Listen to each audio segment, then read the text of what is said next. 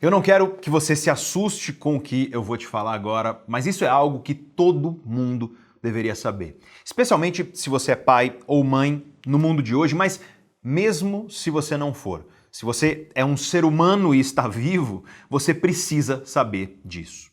No ano de 2019, o neurocientista francês Michel Desmurger publicou um livro bastante polêmico. Esse cara é um neurocientista de peso, diretor do Instituto Nacional de Saúde e Pesquisa Médica da França. E nesse livro, ele basicamente defende que os aparelhos digitais estão imbecilizando as pessoas. Ou seja, o uso cada vez maior de aparelhos digitais está diminuindo as capacidades cognitivas das pessoas e isso inclui a inteligência. As pessoas, portanto, estão ficando menos inteligentes devido ao uso de aparelhos digitais, ou, se você preferir, dito de uma maneira mais simples, mais chula e mais direta, o uso de aparelhos digitais está deixando as pessoas cada vez mais burras. É claro que esse cara não fala isso da boca para fora, ele é um cientista e ele nos mostra dados concretos que sugerem que realmente o uso de aparelhos digitais pode estar prejudicando o cérebro das pessoas, especialmente dos jovens, mas de todos nós. Só que deixa eu te dar um exemplo real disso. Existe um fenômeno na ciência conhecido como efeito Flynn documentado por um psicólogo chamado James Flynn e corroborado por vários outros cientistas há muitos e muitos anos. Basicamente, esse efeito nos mostra que o QI médio das pessoas tendeu a aumentar a cada geração. Então, por exemplo, o QI médio das pessoas nos anos 1960 era menor do que nos anos 1970, e o QI médio nos anos 1970 era menor do que nos anos 1980 e o QI médio nos anos 1980 era menor do que nos anos 1990 e eu acho que você entendeu. Desde que a ciência começou a medir a inteligência das pessoas usando o teste de QI, nós temos observado que o QI médio das pessoas aumenta continuamente ao longo do tempo e, portanto, toda geração tende a ser mais inteligente do que a geração anterior até agora. Porque estudos recentes estão demonstrando que nos países desenvolvidos o efeito Flynn está se invertendo, ou seja, pela primeira vez na história, a nova geração é menos inteligente do que a geração anterior. Segundo o Michel Desmurger, isso está diretamente associado ao uso cada vez maior de aparelhos digitais, e é por isso que o nome do livro dele é A Fábrica de Cretinos Digitais: O perigo das telas para as nossas crianças. Só que eu não gosto dessa tradução do título do livro. A palavra cretino no português, especialmente aqui no Brasil, tem um significado muito próximo a canalha. Já a palavra crétin em francês está muito mais próxima da palavra idiota em português. Então, na minha opinião, o título desse livro no Brasil deveria ser A Fábrica de Idiotas Digitais. Essa seria uma tradução mais precisa, digamos assim. E é isso que o Desmerger está defendendo. Que a sociedade atual, cada vez mais dependente do uso de aparelhos digitais, está cada vez mais idiota devido a isso. E agora você já consegue ver por que esse é um livro polêmico, né? Faz tempo que eu estou pensando em gravar um vídeo sobre isso aqui para o canal. Um vídeo sobre por que, pela primeira vez, as crianças têm um QI menor do que o QI dos pais. Se esse tema te interessa, deixa um comentário aí embaixo e nós gravaremos esse vídeo no futuro, mas um dos motivos, certamente, é a grave crise de foco que nós estamos vivendo hoje em dia. A maioria das pessoas sente uma dificuldade cada vez maior de focar. Os estudos científicos demonstram isso cada vez mais. Eu tenho certeza de que, se eu sentar com você para tomar um café e te perguntar como anda o seu foco comparado a anos atrás, você provavelmente vai me dizer que tem mais dificuldade de foco hoje do que você tinha antigamente. Veja só, um perfeito exemplo disso é aqui, o YouTube. Recentemente, o YouTube tem incentivado canais como o nosso aqui a produzir shorts. Shorts são, como o próprio nome diz, vídeos curtos de até um minuto. Essa é uma resposta do YouTube ao grande crescimento daquela rede social vizinha que o nome lembra Tico e Teco, você sabe qual é. Veja só, são vídeos de até um minuto. Coisa rápida, coisa muito curta. Mas mesmo um minuto sendo bem pouco, o YouTube tem dito para nós, criadores de conteúdo, que os vídeos precisam ser muito, muito curtos mesmo, porque a média de tempo de visualização de um vídeo short é de menos de 20 segundos. O cérebro humano é uma máquina adaptativa. Um dos últimos vídeos aqui do canal foi inteiramente dedicado a explicar isso. O cérebro se adapta ao ambiente em que ele vive, ou seja, o seu cérebro se adapta ao ambiente em que você está vivendo agora. E a maioria de nós está vivendo em um ambiente que estimula o quê? Foco? Atenção prolongada ou distração constante? Ora, você sabe a resposta, basta observar a sua vida. É celular pipocando notificação de dezenas de aplicativos diferentes, mensagem de WhatsApp, redes sociais, e-mail, fora o seu trabalho e tudo que você precisa fazer, as obrigações profissionais e também pessoais da sua vida, é um caminhão de coisas exigindo o seu foco ao mesmo tempo, todos os dias, o tempo todo. E o resultado disso é uma grave crise de foco. Esse ambiente em que eu e você vivemos está fazendo nosso cérebro se tornar adaptado a um mundo de distrações. E isso está fazendo com que você tenha sérias dificuldades de focar, mesmo quando você sabe que precisa focar. Os problemas disso você sabe muito bem. Você tem projetos pessoais, projetos profissionais, coisas que você precisa que sejam feitas e que precisam do seu foco mas você não consegue realizar essas coisas do jeito que você gostaria de realizar. Isso pode afetar sua produtividade, seu crescimento profissional, mas isso afeta inclusive suas relações pessoais. Afinal, quando você não é capaz de focar no seu parceiro, na sua parceira, focar no seu filho, focar nas pessoas que você ama e que são importantes para você, é bem provável que a relação entre vocês seja prejudicada. Só que os problemas não param por aí. Uma coisa que muita gente não sabe é que o cérebro adulto ele tem uma característica muito peculiar. E para explicar isso, eu te faço uma pergunta. O cérebro adulto se transforma? O seu cérebro, você que é adulto, é capaz de se transformar? E a resposta você talvez saiba, é sim, porque é graças a isso que você consegue aprender, que você consegue mudar, é graças a isso que você consegue se tornar um ser humano cada vez melhor, uma versão cada vez melhor de si mesmo. É graças a essa característica que a ciência chama de neuroplasticidade. Neuroplasticidade é a capacidade que o cérebro tem de mudar, de se transformar ao longo da sua vida. A neuroplasticidade é provavelmente um dos aspectos mais importantes do funcionamento do cérebro humano. É graças à neuroplasticidade que o seu cérebro consegue pensar diferente, aprender coisas novas, esquecer coisas que não merecem mais a sua energia, superar memórias dolorosas, ou seja, lembrar de coisas traumáticas sem sentir dor. É graças à neuroplasticidade que você consegue alterar os seus padrões emocionais, transformando as suas emoções em aliadas em vez de inimigas suas. É graças à neuroplasticidade que o ser humano tem essa capacidade tão incrível chamada inteligência emocional. É graças à neuroplasticidade, aliás, que o cérebro se adapta a praticamente tudo o que acontece nas nossas vidas, tanto as coisas boas quanto as coisas ruins. Então, se você quer transformar o seu cérebro, ou seja, se você quer transformar sua vida, você precisa entender como usar a neuroplasticidade ao seu favor para que o seu cérebro se transforme em um cérebro cada vez melhor. E aí vem a questão.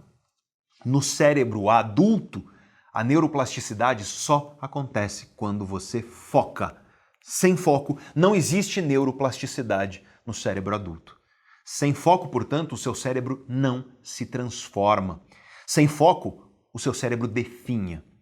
E agora você começa a entender de uma forma um pouco mais completa o problema do mundo de hoje. O mundo de hoje, que estimula o seu cérebro a viver distraído, está prejudicando tudo na sua vida, inclusive a capacidade do seu cérebro de se transformar. É nisso que eu quero mergulhar aqui no vídeo de hoje, na ciência da neuroplasticidade. Este aqui é um daqueles vídeos onde eu vou falar muito sobre neurociência, circuito cerebral e processos biológicos, mas eu vou fazer isso em uma linguagem simples que qualquer um consegue compreender. Meu objetivo no vídeo de hoje é te ensinar o que é a neuroplasticidade, como ela acontece dentro de você e como você pode melhorar o seu foco para conseguir transformar o seu cérebro. Autoconhecimento é liberdade. E ao final do vídeo de hoje você vai entender muito melhor sobre como o seu cérebro funciona para que você assuma cada vez mais o controle da sua vida e se torne cada vez mais capaz de mudar aquilo que você deseja mudar com eficiência e na direção certa.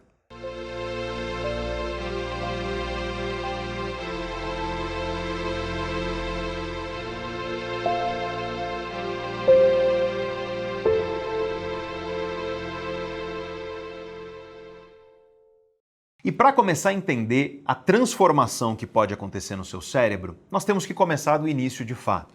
Vamos começar no cérebro de um bebê. É muito interessante quando você observa o cérebro de um recém-nascido. Porque o que muita gente não sabe é que o cérebro de um recém-nascido tem muito mais conexões do que o cérebro de uma pessoa adulta. Você deve saber que as conexões entre os neurônios no cérebro são fundamentais para quê? Para que você seja você, para que as coisas da sua vida acontecem. Só que muita gente não sabe que o cérebro do bebê tem mais conexões do que o cérebro de um adulto. Porém, no cérebro do bebê, essas conexões elas são muito imprecisas. Imagina mais ou menos uma cidade onde você tem várias ruas pequenas, todas meio que interligadas num caos completo. Ou seja, você não tem avenidas, você não tem bairros bem estruturados, é meio que uma imprecisão, uma quantidade muito grande de conexões bastante imprecisas e caóticas.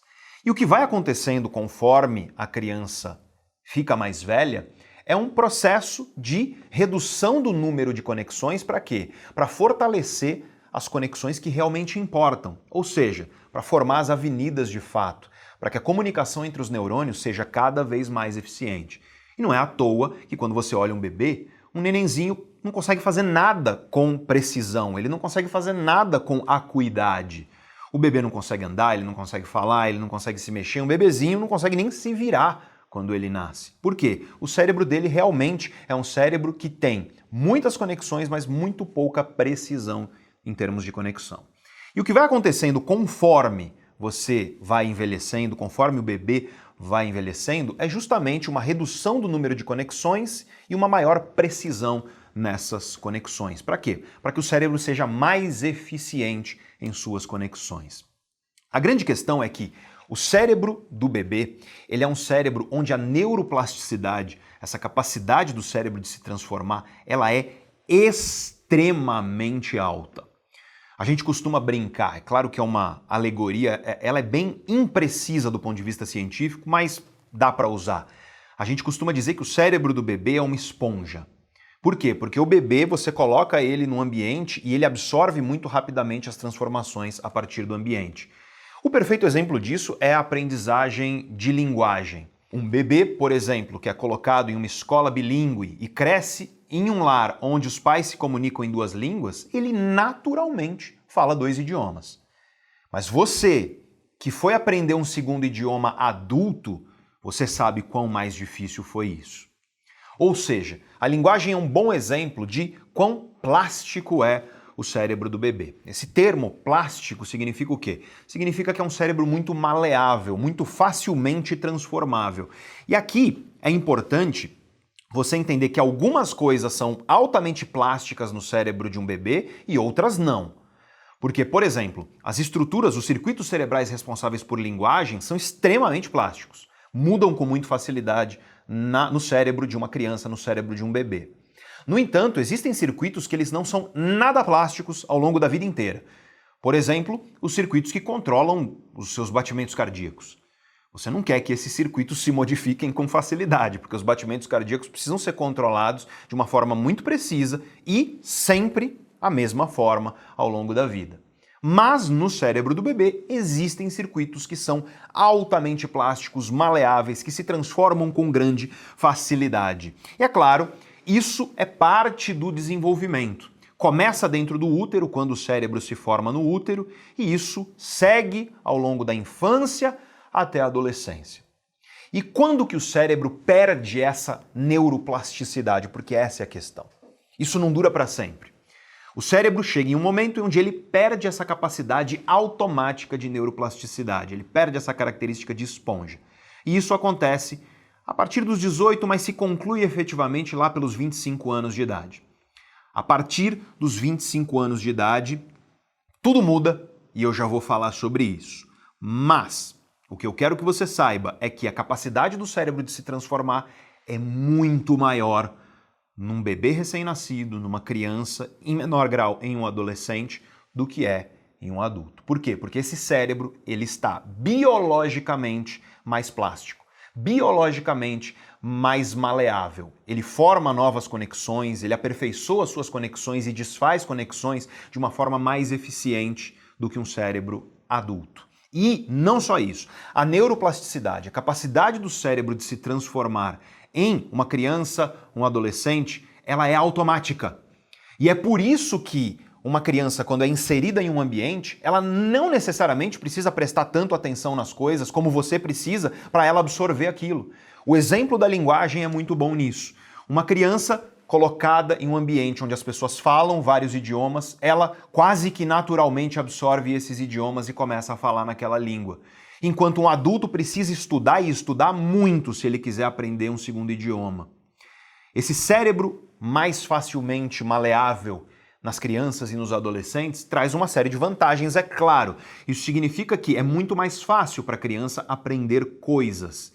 Isso significa, inclusive, que certas coisas que a criança aprende abrem as portas para que seja mais fácil aprender isso no futuro. Por exemplo, nós sabemos que crianças bilíngues, crianças que desde muito cedo aprenderam dois idiomas e têm fluência em dois idiomas, na vida adulta têm muito mais facilidade para aprender um terceiro. Por quê? Porque você aproveita aquelas estradas que já foram formadas no cérebro lá na infância. Outra coisa muito interessante é crianças que passam por aprendizagem musical, que aprendem a tocar um instrumento musical, na vida adulta, elas ganham uma série de benefícios do ponto de vista cognitivo do cérebro.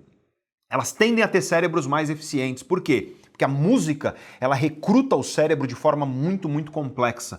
Um dia eu gravo aqui para o canal, deixa um comentário se você quer aprender sobre isso, sobre cérebro e música. Nossa, gente, é muito interessante os estudos científicos sobre isso. Mas a aprendizagem musical, ela é muito benéfica para o cérebro da criança e, inclusive, traz benefícios que permanecem para a vida adulta. Então, veja que essa maleabilidade do cérebro na infância e na juventude, ela é muito boa, justamente para você ter a oportunidade de aprender essas coisas que vão inclusive melhorar a sua vida quando você for adulto, tornar coisas inclusive mais fáceis quando você for adulto. Porém, o fato do cérebro ser muito maleável na infância e ali na juventude traz potenciais problemas. E os problemas são nas experiências traumáticas. Por quê? Porque tal como aprender música, instrumento musical desde cedo, faz com que o teu cérebro seja mais eficiente na vida adulta, traumas, que podem ser abusos emocionais, negligência emocional ou abusos físicos, isso, quanto mais jovem a criança, pior, tá? Especialmente ali nos primeiros anos de vida, mas ao longo da infância, da juventude, da adolescência, isso é profundamente marcante para o cérebro, podendo inclusive trazer problemas que serão carregados para a vida adulta. Tem um excelente livro sobre isso que eu recomendo a todas as pessoas que querem se aprofundar sobre a ciência que estuda os traumas emocionais, que é um livro chamado O Corpo Guarda as Marcas. É um belo livro que vai te explicar isso. Porque se o cérebro da criança e do adolescente é mais maleável, isso significa que ele também é mais vulnerável a coisas negativas que podem acontecer. Especialmente abusos, especialmente que podem ser abusos de ordem emocional, de ordem física também, negligência emocional, falta de amparo emocional, falta daquilo que a ciência chama de cuidador primário, ter pelo menos uma pessoa na vida que te traz alento, proteção, sensação de segurança Traumas, quaisquer sejam eles, passar por experiências e eventos traumáticos, tudo isso é muito, muito, muito marcante quando acontece nesse cérebro extremamente maleável durante a infância, durante a adolescência. E é por isso que proteger crianças e adolescentes desse tipo de coisa é uma obrigação de todos nós enquanto sociedade, porque as consequências disso são bastante graves e são carregadas para a vida adulta. Bom, então nós chegamos aos 18 e 25 anos de idade, ou seja, essa capacidade de maleabilidade natural e automática, ela cessa, ela deixa de acontecer, tá? Eu sei que isso é talvez um balde de água fria, inclusive contrariando o que você ouve alguns profissionais falando por aí. Mas tudo que eu falo aqui no canal Neurovox é baseado no que há de ciência mais atual. Inclusive, se você é novo aqui no canal, na descrição do vídeo eu sempre deixo as referências de artigos científicos e livros para você que quer se aprofundar ou quer checar a origem do que embasou aquilo que eu estou falando aqui. Mas, quando nós chegamos aos 25 anos de idade, tudo muda. Por quê? O cérebro deixa de ser automaticamente plástico. Ele deixa de ser a tal da esponja que a gente falou antes. Isso significa o quê? Que a partir dos 25 anos de idade, a neuroplasticidade pode acontecer? Pode. Porém, ela só acontece em algumas circunstâncias muito específicas. E é sobre isso que eu quero falar aqui. Eu quero te falar o que precisa acontecer dentro de você para que o seu cérebro esteja apto a se transformar. Mas um, uma coisa que eu quero também já falar aqui de cara é a respeito do surgimento de novos neurônios no cérebro. Você deve ter visto, teve matéria de jornal por aí nos últimos 10, 20 anos. Você deve ter visto alguns profissionais falarem sobre isso, né? sobre a tal neurogênese na vida adulta. O que, que é isso? É o surgimento de novos neurônios no cérebro adulto. Surgem novos neurônios no cérebro adulto? Sim. Nós sabemos, por exemplo, que surgem novos neurônios no hipocampo, que é uma estrutura muito importante para a memória. Nós sabemos que certos neurônios envolvidos no processo de olfato, eles também surgem, surgem novos neurônios ali, há neurogênese ali, mas o que eu quero deixar claro para você é, de acordo com os estudos científicos mais atuais, o cérebro adulto, sim, tem algumas circunstâncias onde surgem novos neurônios, mas isso é, número um, raro, e número dois, quando surgem, surgem muito poucos. E os estudos sobre isso eles são bastante categóricos, tá? porque tem um estudo muito emblemático sobre isso, onde os pesquisadores em pacientes com câncer terminal, eles injetaram nesses pacientes, é claro, com o consentimento do paciente, marcadores para quê? Para marcar novos neurônios que surgem ali naquele cérebro. E depois que a pessoa morreu, eles foram verificar quantos neurônios novos surgiram ali. E os resultados mostram o quê? Sim, surgem neurônios novos em algumas circunstâncias, porém são muito, muito poucos. E esse é um estudo, tá? Nós temos vários demonstrando isso. Então, quando nós falamos de novos neurônios no cérebro, aí eu tenho uma má notícia para você. Porque realmente, novos neurônios no cérebro não é uma coisa que acontece com frequência, não é uma coisa comum, e quando acontece, é em muito pouca quantidade comparado ao grande volume de neurônios que o cérebro adulto tem. Então, quando nós falamos de transformação do cérebro adulto, nós não estamos falando de surgimento de novos neurônios. Por quê? Porque isso é muito circunstancial, muito específico e não acontece num volume grande o suficiente para você dizer que, nossa, houve uma grande transformação. Essa é a má notícia. A boa notícia é que a neuroplasticidade no cérebro adulto, ela acontece sim. Só que ela se dá na forma de reorganização das conexões entre os neurônios, formação de novas estradas, abandono de estradas que já não fazem mais sentido, reforço de estradas para que elas virem avenidas enormes, enfim. O que o cérebro faz na vida adulta é uma reorganização que pode trazer mais eficiência, que pode fazer com que o cérebro funcione cada vez melhor. E é por isso que, não importa a sua idade, se você está vivo e o seu cérebro está saudável, você já deve ter me ouvido falar isso, você tem dentro de você a capacidade de se transformar, tá? No entanto, e aí vem uma coisa importante, é muito comum você ver professores falando assim: ao final dessa aula, o seu cérebro estará diferente de quando você começou. Isso é verdade? Depende. E depende do que eu vou te ensinar aqui hoje. Por quê? Porque a neuroplasticidade no cérebro, você não é esponja igual a criança. Se você está aqui agora assistindo a esse vídeo e você não atendeu a certas características que são necessárias aí dentro de você, teu cérebro não vai se transformar, você não vai reter o que você aprendeu aqui, você literalmente não vai absorver e não vai reter aquilo que você aprendeu aqui. Isso vale para o aprendizado, mas vale para todo tipo de transformação na sua vida, inclusive para mudança de hábitos, para mudança de padrões emocionais que você quer mudar dentro de você, enfim, para qualquer mudança que ocorre no seu cérebro a partir ali dos 25 anos de idade. Mas antes de eu continuar, eu queria fazer um pedido aqui para você. Acho que já deu para você perceber qual que é aqui a do nosso canal. O meu objetivo aqui é trazer ciência séria, ciência mais atual, uma linguagem que todo mundo consegue entender. É um objetivo que eu pessoalmente considero muito nobre. E se você considera esse objetivo nobre também, você pode, com um pequeno gesto, agradecer a nós. É um gesto que não toma 10 segundos do seu tempo, mas que para nós faz toda a diferença do mundo. Que é o gesto de você se inscrever aqui no canal. Apertar o botão de inscrição que fica aí embaixo, ou se você já for inscrito, é você clicar no sininho para ativar as notificações do canal. Por quê?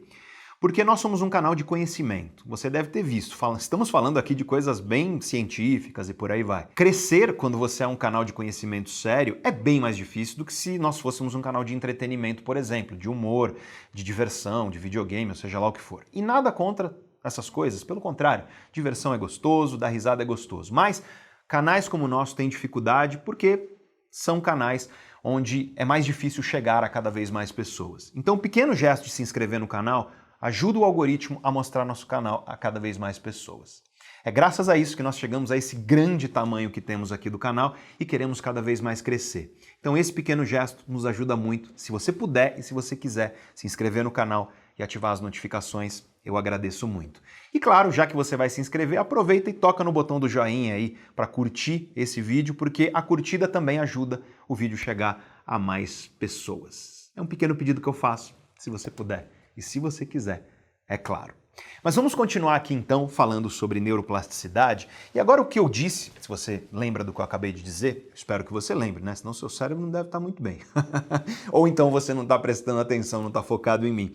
Mas se você está aqui neste canal buscando transformação, se você está na sua vida buscando transformação, se você quer mudar alguma coisa, se você quer aprender, se você quer parar de se angustiar e sofrer com uma memória de algo que te machucou, se você quer superar traumas emocionais, se você quer aprender uma habilidade que não precisa ser um conhecimento, pode ser uma habilidade esportiva, por exemplo, ou tocar um instrumento musical, enfim, se você quer que o teu cérebro se transforme, se você quer melhorar suas relações, se você quer se tornar um profissional cada vez melhor para você ser reconhecido e ganhar mais dinheiro, para tudo isso você precisa de neuroplasticidade.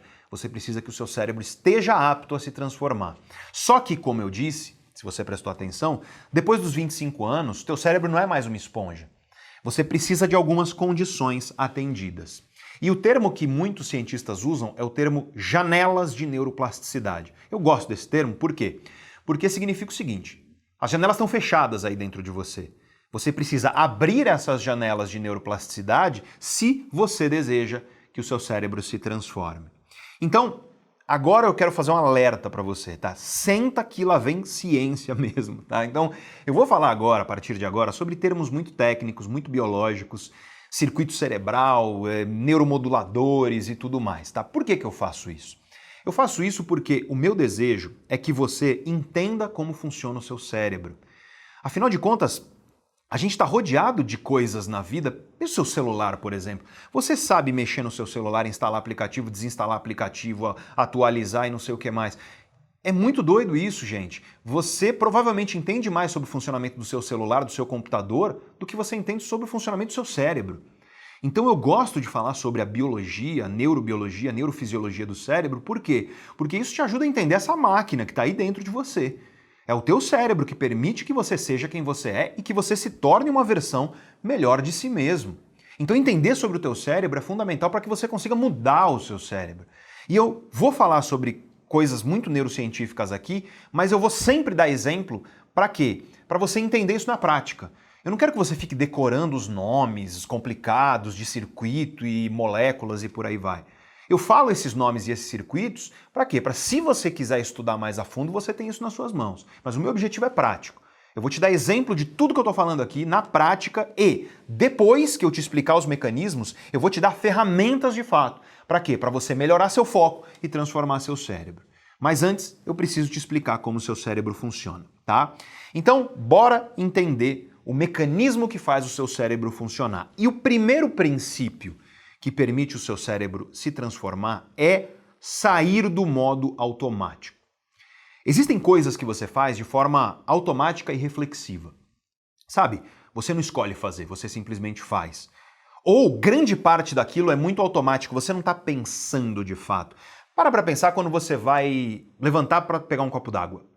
Você até pensa, vou pegar um copo d'água. Só que o processo de contrair os músculos do seu quadril, erguer suas pernas, caminhar, erguer seu braço, pegar o copo, colocar lá, apertar o, o, o ou então abrir a torneirinha do seu filtro, você faz isso de maneira muito automática. Andar para a maioria de nós é automático. Quando você era criança não era, lembra? Talvez você não lembre, claro, mas olha um bebezinho. Para o bebê, andar não é automático. Andar é um negócio que exige consciência, exige atenção ali. Ele precisa estar autoconsciente para andar. Eu vou dar um exemplo que é mais fácil até disso: escrever. Eu peço para você escrever seu nome. Você escreve seu nome com uma facilidade, com uma velocidade, de olhos fechados, olhando para cima, você não precisa nem olhar. Por quê? Porque escrever se tornou automático dentro de você. Quase que um reflexo automático de fato. No entanto, isso você lembra. Lembra na escola quando você tinha que desenhar o A trocentas vezes no caderno de caligrafia e era difícil e você tá o A e aí depois o B e aí depois o C. Por quê? Porque antes de você repetir muito, aquilo era um processo que exigia autoconsciência, atenção, foco pleno seu.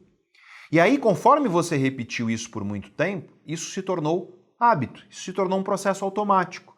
E é por isso que você escreve hoje com maior facilidade. Isso acontece com todas as coisas que nós repetimos muito nas nossas vidas. Outro exemplo perfeito é tocar um instrumento musical. Todo mundo que toca um instrumento musical, você sabe, se você tem proficiência no instrumento, você fecha os olhos e você toca. Agora, vai aprender um violão pela primeira vez. Você vai colocar um dedo numa corda numa casa, olhar o outro, colocar na outra, o outro tal, e aí você vai bater um acorde depois de muita autoconsciência, muito foco ali. Você está presente naquilo de forma autoconsciente.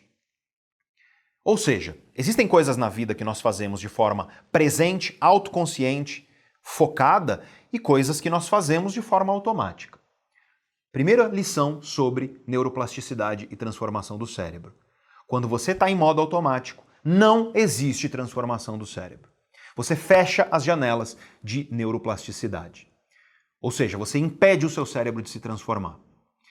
E eu venho dizendo há muito tempo que autoconhecimento é liberdade. Veja só, literalmente. Por quê? Porque tomando autoconsciência, tomando consciência das coisas, você sai do modo automático. E ao sair do modo automático, você começa a permitir que o seu cérebro se transforme. Então, a primeira coisa para o seu cérebro se transformar é saia do modo automático, tome autoconsciência daquilo que você quer mudar especificamente. Se você seguir sua vida no modo automático, eu gosto muito de lembrar daquela música do Chico Buarque chamada Cotidiano. Todo dia ela faz tudo sempre igual, me sacode às 6 horas da manhã, e aí ele vai contando o quê? O que é um cotidiano automático. Gente que vive assim no automático, acorda, vai meio que fazendo tudo automático tal, não para para tomar autoconsciência e focar, tomar realmente consciência, ter clareza consciente sobre aquilo que está fazendo. O cérebro de uma pessoa que vive no modo automático é um cérebro que não se transforma. Primeiro passo, portanto, para você transformar seu cérebro é sair do modo automático, tomar consciência, ter clareza daquilo que você quer mudar. Bom, agora vamos olhar para isso de uma forma um pouquinho mais profunda. Porque para o seu cérebro se transformar, para que a neuroplasticidade ocorra, e lembre-se, eu quero reforçar, eu estou falando aqui da neuroplasticidade a partir dos 25 anos de idade, tá? Cérebro adulto. Para que ela ocorra, você precisa de algumas condições que são emocionais, afetivas. Aliás, para você que não conhece muito as neurociências, Sempre que você vir um neurocientista falando afetivo, saiba que nas neurociências, afetivo é aquilo que é relacionado a emoções e sentimentos. Porque a palavra afetivo no senso comum, quando você sai pela rua aí, ela está muito ligada a amor, a relações românticas. E na neurociência, nas neurociências, aquilo que é afetivo nada mais é do que aquilo que está relacionado a emoções e sentimentos. Tá? Então existe um aspecto afetivo, um aspecto emocional que é necessário para que o seu cérebro se transforme. E existe um aspecto que é cognitivo, que está relacionado a processos que são cognitivos. E qual que é a condição afetiva, a condição emocional para o seu cérebro se transformar? É você estar em estado de alerta. Tá? E o que, é um estado de alerta. Um estado de alerta é um estado onde você tem uma elevação da excitabilidade autonômica. Olha só que nome complicado. Eu vou te dar um exemplo do que é um estado de alerta, tá? Quando você acorda e você tá um tanto quanto cansado e aí você toma um copo de café. Sabe o que acontece quando você toma um copo de café? Que você se sente mais alerta? Parece que o seu corpo está mais desperto. Você sai de um estado apático para um estado mais alerta. Essa mudança de estado para um estado mais alerta é necessária para que haja neuroplasticidade. E isso já te diz algumas coisas importantes. Em primeiro lugar, é que para o seu cérebro se transformar, você precisa estar acordado quando você está aprendendo aquilo que você quer transformar. E isso já é um balde de água fria para algumas pessoas que ficam aí ouvindo coisa quando dormem, achando que estão aprendendo alguma coisa, tá? Não estão. Isso é impossível, infelizmente, não rola. Pelo contrário, se você ficar ouvindo coisa enquanto você dorme, é capaz de prejudicar seu sono. E sem o sono de qualidade, a neuroplasticidade ela não ocorre. Eu vou falar disso daqui a pouco. Então, na hora de dormir, você precisa dormir bem. É isso. E com qualidade e por tempo suficiente. É isso que você precisa. Mas você precisa ter um estado emocional de alerta para que o seu cérebro abra uma janela de neuroplasticidade e se transforme. E do ponto de vista químico, o que isso significa? Isso significa a presença de adrenalina no seu cérebro. Eu sei que você conhece a adrenalina, popularmente as pessoas falam de adrenalina como ah, adrenalina é aquela coisa que você sente quando você tá o quê? Quando você tá, sabe, com energia, quando você tá é um esporte radical, né? Porque o esporte radical é o quê? É um estado de extremo alerta, se você parar para pensar. Para para pensar no que é pular de paraquedas. Você leva o teu corpo a um estado de extremo alerta. Aliás, esse estado de alerta, ele pode ser tão extremo, tão extremo que ele entra no estresse. E aí a adrenalina ela começa a te prejudicar quando ela está em excesso dentro de você. Mas para o seu cérebro se transformar, você precisa de adrenalina no cérebro, tá? A adrenalina, ela funciona como um neuromodulador no seu cérebro mas ela é produzida em diferentes lugares do seu corpo. A adrenalina é produzida nas glândulas adrenais, que ficam lá nos seus rins, mas ela também é produzida em alguns sítios no cérebro de fato. Muita gente não sabe disso. A adrenalina é produzida no cérebro em um lugarzinho chamado cerúleo ou locus cerúleo, tá? Nome complicado, eu sei, não é para você decorar, é para os nerds aí da neurociência estudarem mais caso você queira. Essencialmente você tem uma regiãozinha lá no seu cérebro, cerúleo, lá você tem a produção de adrenalina e lá do cerúleo você tem uma série de projeções para outros lugares do cérebro. E aí você pergunta, para quais? Para todos. O cerúleo espalha circuitos para o cérebro inteiro. Essencialmente, o cerúleo consegue jogar adrenalina no seu cérebro inteiro. E aí você pergunta, Pedro, mas o que, que a adrenalina faz no cérebro? Quando o cerúleo secreta essa adrenalina para o cérebro, o que, que ela faz? Ela aumenta a probabilidade de que os neurônios façam disparos elétricos. Você deve saber que os neurônios eles fazem disparos elétricos e isso está envolvido em tudo que seu cérebro faz. A adrenalina aumenta a probabilidade de disparos. Então a gente diz que a adrenalina ela é uma substância excitatória no seu cérebro. E é por isso que ela eleva o estado de alerta. E não é à toa, se você parar para pensar, que quando você tem estados de extremo alerta, aquilo marca na sua memória aquilo que você viveu de uma forma muito profunda. Para para pensar você que já foi assaltado alguma vez, primeira vez que você é assaltado. Você tem uma experiência que te leva para um estado de alerta tão alto porque é muita adrenalina. É muita adrenalina mesmo, do ponto de vista de inclusive se você vive com tanta adrenalina assim todos os dias, isso te faz mal. Mas naquele momento, o que, que teu corpo está fazendo? Ele está te deixando num estado de alerta extremo, por quê? Porque aquilo é uma situação onde você ataca, foge ou fica paralisado para aquela ameaça ir embora de você. Um assalto é uma coisa que marca tanto a pessoa que ela às vezes consegue relatar com detalhes a memória. Por quê? Porque você teve uma disponibilidade de adrenalina enorme ali naquele momento. Então veja só, estado de alerta é necessário para que o cérebro se transforme. É claro que o estado de alerta, eu falei do extremo, ah, o esporte radical. Por exemplo, a pessoa que pula de paraquedas uma vez na vida, ela lembra daquela experiência, o cérebro dela se transforma para lembrar daquilo de fato. Por quê? Porque você tem um estado de alerta muito, muito, muito elevado ali. Só que os estados de alerta, eles não precisam ser tão elevados, pode ser um estado de alerta menor. Pode ser você, por exemplo, você deve lembrar, uma aula na escola de um professor que você adorava. Sabe que você ficava muito engajado, então quando o professor começava a dar aula, você entrava num estado de alerta, no sentido de você ficava engajado, você tinha um ânimo maior e aquele ânimo, aquela energia te fazia estar lá naquela aula com muito mais engajamento. E esse engajamento fez com que você aprendesse isso com maior facilidade. Agora compara isso a um professor que ele faz o contrário. Todo mundo teve, eu tive vários. Sabe o professor que ele é o não é que ele te deixa num estado de alerta, ele te deixa num estado de apatia total. Aquele cara monótono, sabe? Que literalmente ele fala num tom só e não muda o tom e às vezes fala baixo e aí te dá sono, te dá apatia. Então você, não é que você não está num estado de alerta, você está no oposto, que é um estado de apatia, sono falta de energia total. Você lembra da aula desse cara?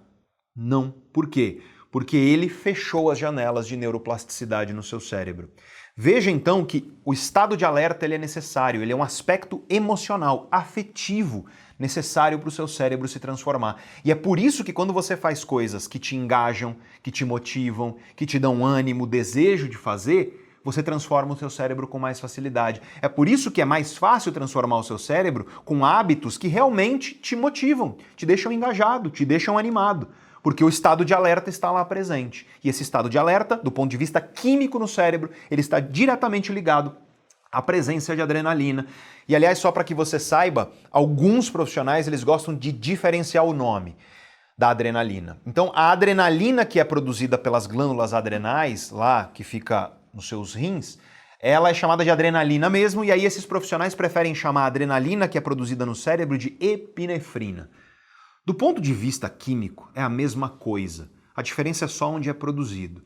Mas, para você que gosta aí de entender os pormenores neurocientíficos, só para você compreender que alguns profissionais gostam de chamar a adrenalina produzida no cérebro de epinefrina. Bom, então espero que tenha ficado claro para você que, em primeiro lugar, sem um estado de alerta, não há neuroplasticidade.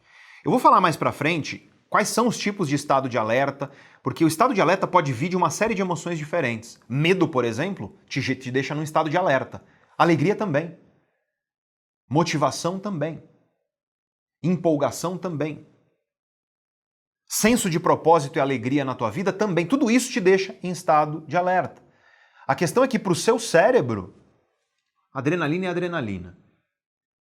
Então, a origem dela, o gatilho que você utilizou para construir esse estado de alerta dentro de você, não importa tanto. A questão é que quando você atende esse pré-requisito afetivo, emocional, que é o estado de alerta, a base dele você já sabe é a adrenalina, você abre as janelas de neuroplasticidade, você permite que o seu cérebro se transforme. Lembrando que o alerta pode ser saudável quando você está num dia, sabe? Dia que você está motivado, cheio de energia, trabalhando numa coisa que você gosta muito. Saiba, tem adrenalina lá no teu cérebro permitindo que isso aconteça, para que você fique nesse estado de alerta. Mas você tem o lado negativo. Porque quando você, por exemplo, passa por um trauma muito grande, que te deixa num estado de alerta extremo e indesejado, muitas vezes isso marca o teu cérebro, transforma o teu cérebro e uma das bases da memória de experiências traumáticas é justamente isso. É justamente a quantidade de adrenalina que está no teu cérebro que abre essa janela de neuroplasticidade que faz com que você lembre de um assalto, por exemplo, e às vezes até reviva. Você pode desenvolver aquilo que a gente chama de síndrome de estresse pós-traumático. Né? Você revive aquele trauma constantemente e precisa realmente de acompanhamento psicológico e psiquiátrico. Então, alerta, o estado emocional de alerta, ele é a primeira condição para a neuroplasticidade, para a transformação do cérebro. Só que basta adrenalina? Basta um estado de alerta para o seu cérebro se transformar? Não. Então, esse estado de alerta é uma condição, a gente diz assim na ciência, é uma condição necessária, mas não suficiente para a neuroplasticidade. Ou seja, sem isso não rola. Sem isso teu cérebro não se transforma.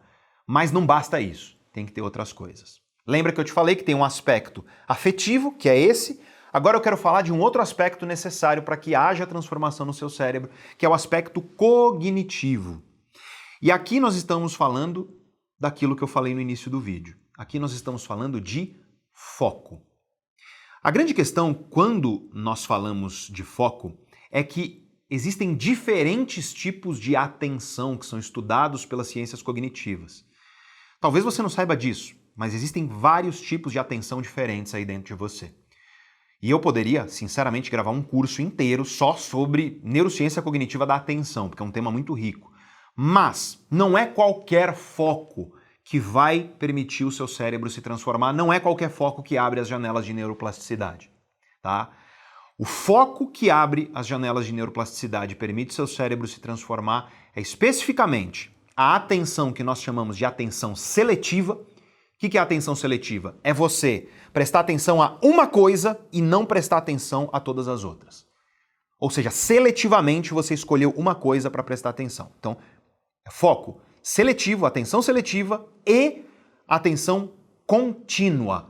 Algumas traduções traduzem como atenção continuada, que é o quê? É você, por um longo período de tempo, dedicar foco àquilo. Você precisa dessas duas condições simultaneamente. Ou seja, você precisa prestar atenção a uma coisa e não às outras, e você precisa prestar atenção àquilo continuamente. Fazendo isso, com esse foco, você abre as janelas de neuroplasticidade. Lembra que lá no aspecto afetivo, no alerta, eu te expliquei a importância da adrenalina, dos circuitos que a gente chama de adrenérgicos, né, do cérebro. Circuitos que envolvem adrenalina. Agora eu quero falar dos circuitos importantes para o foco. E os circuitos importantes para o foco são os circuitos colinérgicos. E por que, que eles têm esse nome? Porque os circuitos colinérgicos envolvem um neuromodulador, uma substância química chamada acetilcolina. A acetilcolina é um neuromodulador excitatório, tal como é a adrenalina, ou seja, aumenta a probabilidade dos disparos elétricos nos neurônios. E a acetilcolina é muito, muito, muito importante para processos de atenção seletiva e atenção contínua. Ou seja, a acetilcolina é essencial para que haja neuroplasticidade. Então, para que o teu cérebro abra as janelas para se transformar, é preciso acetilcolina nele. Mas é preciso de acetilcolina vinda de duas circuitarias, de dois sítios diferentes no seu cérebro, e eu quero te explicar isso. O primeiro sítio de acetilcolina no seu cérebro que precisa estar ativado e precisa secretar essa acetilcolina para que haja transformação no cérebro, fica lá no seu tronco encefálico. Tronco encefálico é uma estrutura bem profunda lá do cérebro, tá? Esse circuito, nome complicado, você não precisa decorar, tá? Mas ele se chama núcleo parabraquial. Algumas, alguns livros, alguns profissionais, alguns manuais de neuroanatomia usam também o nome parabigeminal, mas é mais comum no português você encontrar parabraquial. Em inglês é mais comum você encontrar o parabigeminal. Mas essencialmente você tem esse sítio lá no seu tronco encefálico, nas profundezas do seu cérebro, e lá você tem a produção de acetilcolina. E desse circuito você tem projeções, né? Você tem estradas, você tem projeções de neurônios para onde? Para o tálamo. E o que é o tálamo? O tálamo é uma espécie de grande portão do seu cérebro. Vamos supor, você está agora me ouvindo e me vendo, provavelmente. E aí você tem aí ao seu redor seu cachorro, a televisão tá ligada, tá um monte de coisa acontecendo aí. Então tá chegando estímulo por todos os lados no seu cérebro, pela visão, pela audição, Tá chegando pelo tato, tá chegando olfato, às vezes você tá aí na cozinha, tá uma comida sendo preparada, um cafezinho sendo pronto, mas enfim, você tem estímulos chegando. Esses estímulos, eles passam pelo tálamo. O tálamo é uma espécie de portãozão lá que está recebendo esses estímulos. E aí veja só, esse circuito de acetilcolina, tá, que fica lá no núcleo parabraquial, ele envia projeções para o tálamo. E a acetilcolina, quando chega no tálamo, ela vai fazer o quê? ela vai aumentar o sinal daquilo que precisa da sua atenção, daquilo que você deseja de fato prestar atenção. Para você que aí veio da engenharia e conhece um pouco sobre esses termos, a gente está falando aqui da razão entre sinal e ruído. Essencialmente o que acontece? Está vindo um monte de coisa no teu cérebro, está vindo um monte de coisa. Quando você presta atenção, você precisa fazer o quê? Você precisa calar tudo e aumentar o sinal daquilo que importa. E o que faz isso é uma projeção de neurônios que está lá nesse núcleo parabraquial e indo para o seu tálamo. Isso faz com que o sinal daquilo que precisa da sua atenção aumente em relação ao resto do ruído. Então isso aumenta a razão entre sinal e ruído, permitindo o quê? Permitindo que de fato você consiga maior, um cone maior de atenção para um estímulo específico. Lembra, a atenção ela é seletiva e contínua. para aquilo ali continuamente. Então esse, essa é a primeira condição cognitiva para que você tenha neuroplasticidade no seu cérebro, para que o seu cérebro se transforme. Então é uma secreção, é um, uma ativação de circuitos colinérgicos de acetilcolina, especificamente originários ali no tronco encefálico, no núcleo parabraquial, para o tálamo, para quê? Para o tálamo filtrar tudo menos o sinal daquilo que importa. Então, aumentar o sinal daquilo que importa e você efetivamente conseguir prestar atenção naquilo. Tenta imaginar assim um, um salão com um monte de gente falando, um monte de gente falando, um monte de gente falando, tá meio confuso, e imagina que você consegue mandar todo mundo calar a boca, menos um casal que está conversando. Ou seja, todo aquele ruído diminui e o sinal daquele casal aumenta. É mais ou menos isso que esse circuito cerebral faz. Sem isso, não existe transformação do cérebro. Sem isso, não existe neuroplasticidade. Essa é mais uma condição para que a neuroplasticidade ocorra.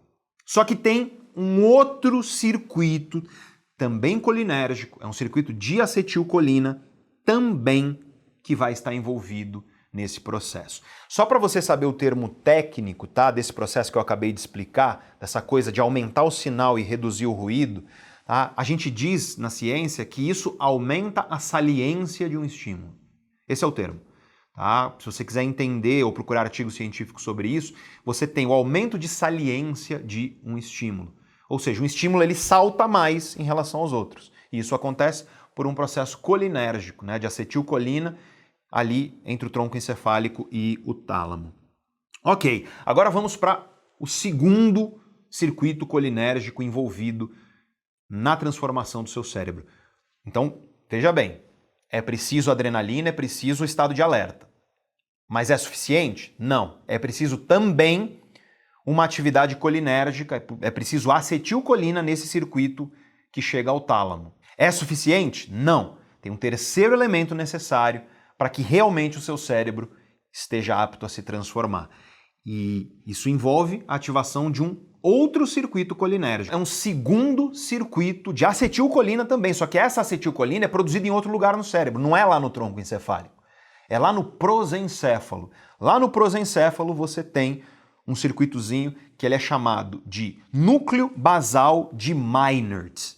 O núcleo basal de Meinert produz acetilcolina também. E é necessária a acetilcolina produzida no núcleo basal de Meinert, lá no prosencéfalo, para que também ocorra o processo de neuroplasticidade. E o que, que esse circuito vai fazer? Ele também vai fazer isso. Ele também vai aumentar sinal e reduzir ruído. Ele também vai aumentar a saliência do estímulo. Tá? Isso é necessário para que haja um processo de atenção. Então, eu quero agora resumir tudo o que eu disse, porque eu sei que eu falei sobre coisas muito complicadas e às vezes as pessoas precisam respirar um pouco. Eu sei que é muita coisa, esse vídeo realmente é um pouco mais complexo do que os vídeos tipicamente do canal. Mas vamos lá. Quais são as condições para que haja transformação no seu cérebro? Quais são as condições para que haja neuroplasticidade, tá? Em primeiro lugar, você precisa de atenção. Uma atenção que ela é, ao mesmo tempo, seletiva e sustentada. É um estímulo, é falar sim para um estímulo e não para os outros e, de maneira contínua, sustentar teu foco nesse estímulo, certo? Além disso, você precisa de um estado de alerta, um estado afetivo, emocional de alerta, tá? E isso vai envolver a adrenalina, ou se você preferir, epinefrina, que é produzida pelo cerúleo lá no cérebro. A acetilcolina, como você viu, ela é produzida no núcleo parabraquial, que fica no tronco encefálico, e também no núcleo basal de Meinert, que, é, que fica lá no prosencéfalo. Quando você atende essas três condições, ou seja, epinefrina, adrenalina, acetilcolina lá do tronco encefálico para o tálamo e acetilcolina também do, a partir do prosencéfalo, a partir do núcleo basal de Meinert, atendendo essas três condições, você abre as janelas de transformação do seu cérebro. E não é nem que quando você faz isso, o cérebro talvez se transforme. Essa condição de circuitos cerebrais obriga o seu cérebro a se transformar. Ou seja, quando você atende isso, o seu cérebro se transforma e ponto final. É claro que você pergunta, Pedro, mas na prática o que significa isso? E eu vou explicar já, inclusive com ferramentas para você melhorar seu foco e transformar seu cérebro. Mas aqui vem um outro elemento que eu preciso falar, porque eu até já falei um pouco dele antes, que é o seguinte.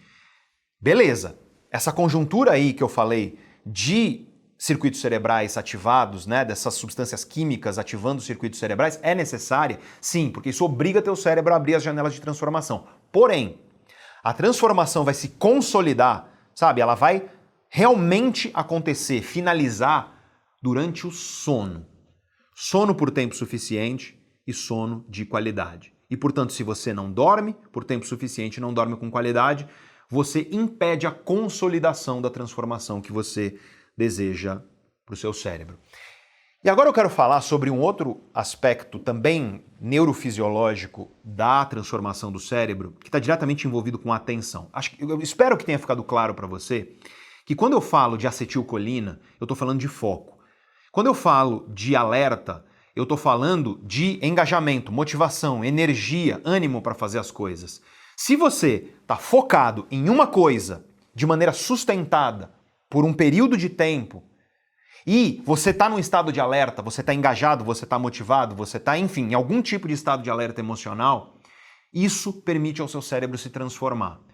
Porém, muitos profissionais que eu vejo falando aí a respeito dos circuitos envolvidos na atenção, eles não mencionam a importância dos circuitos GABAérgicos nos processos de atenção.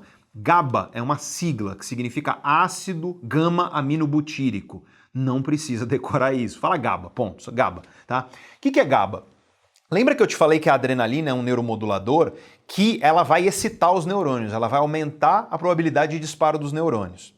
A acetilcolina também vai excitar os neurônios, vai aumentar a probabilidade de disparo dos neurônios.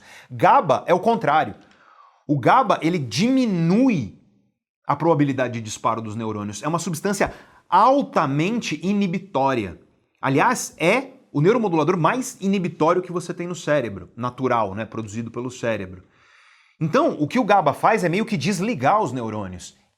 E, para você focar, prestar atenção, circuitos GABAérgicos são essenciais.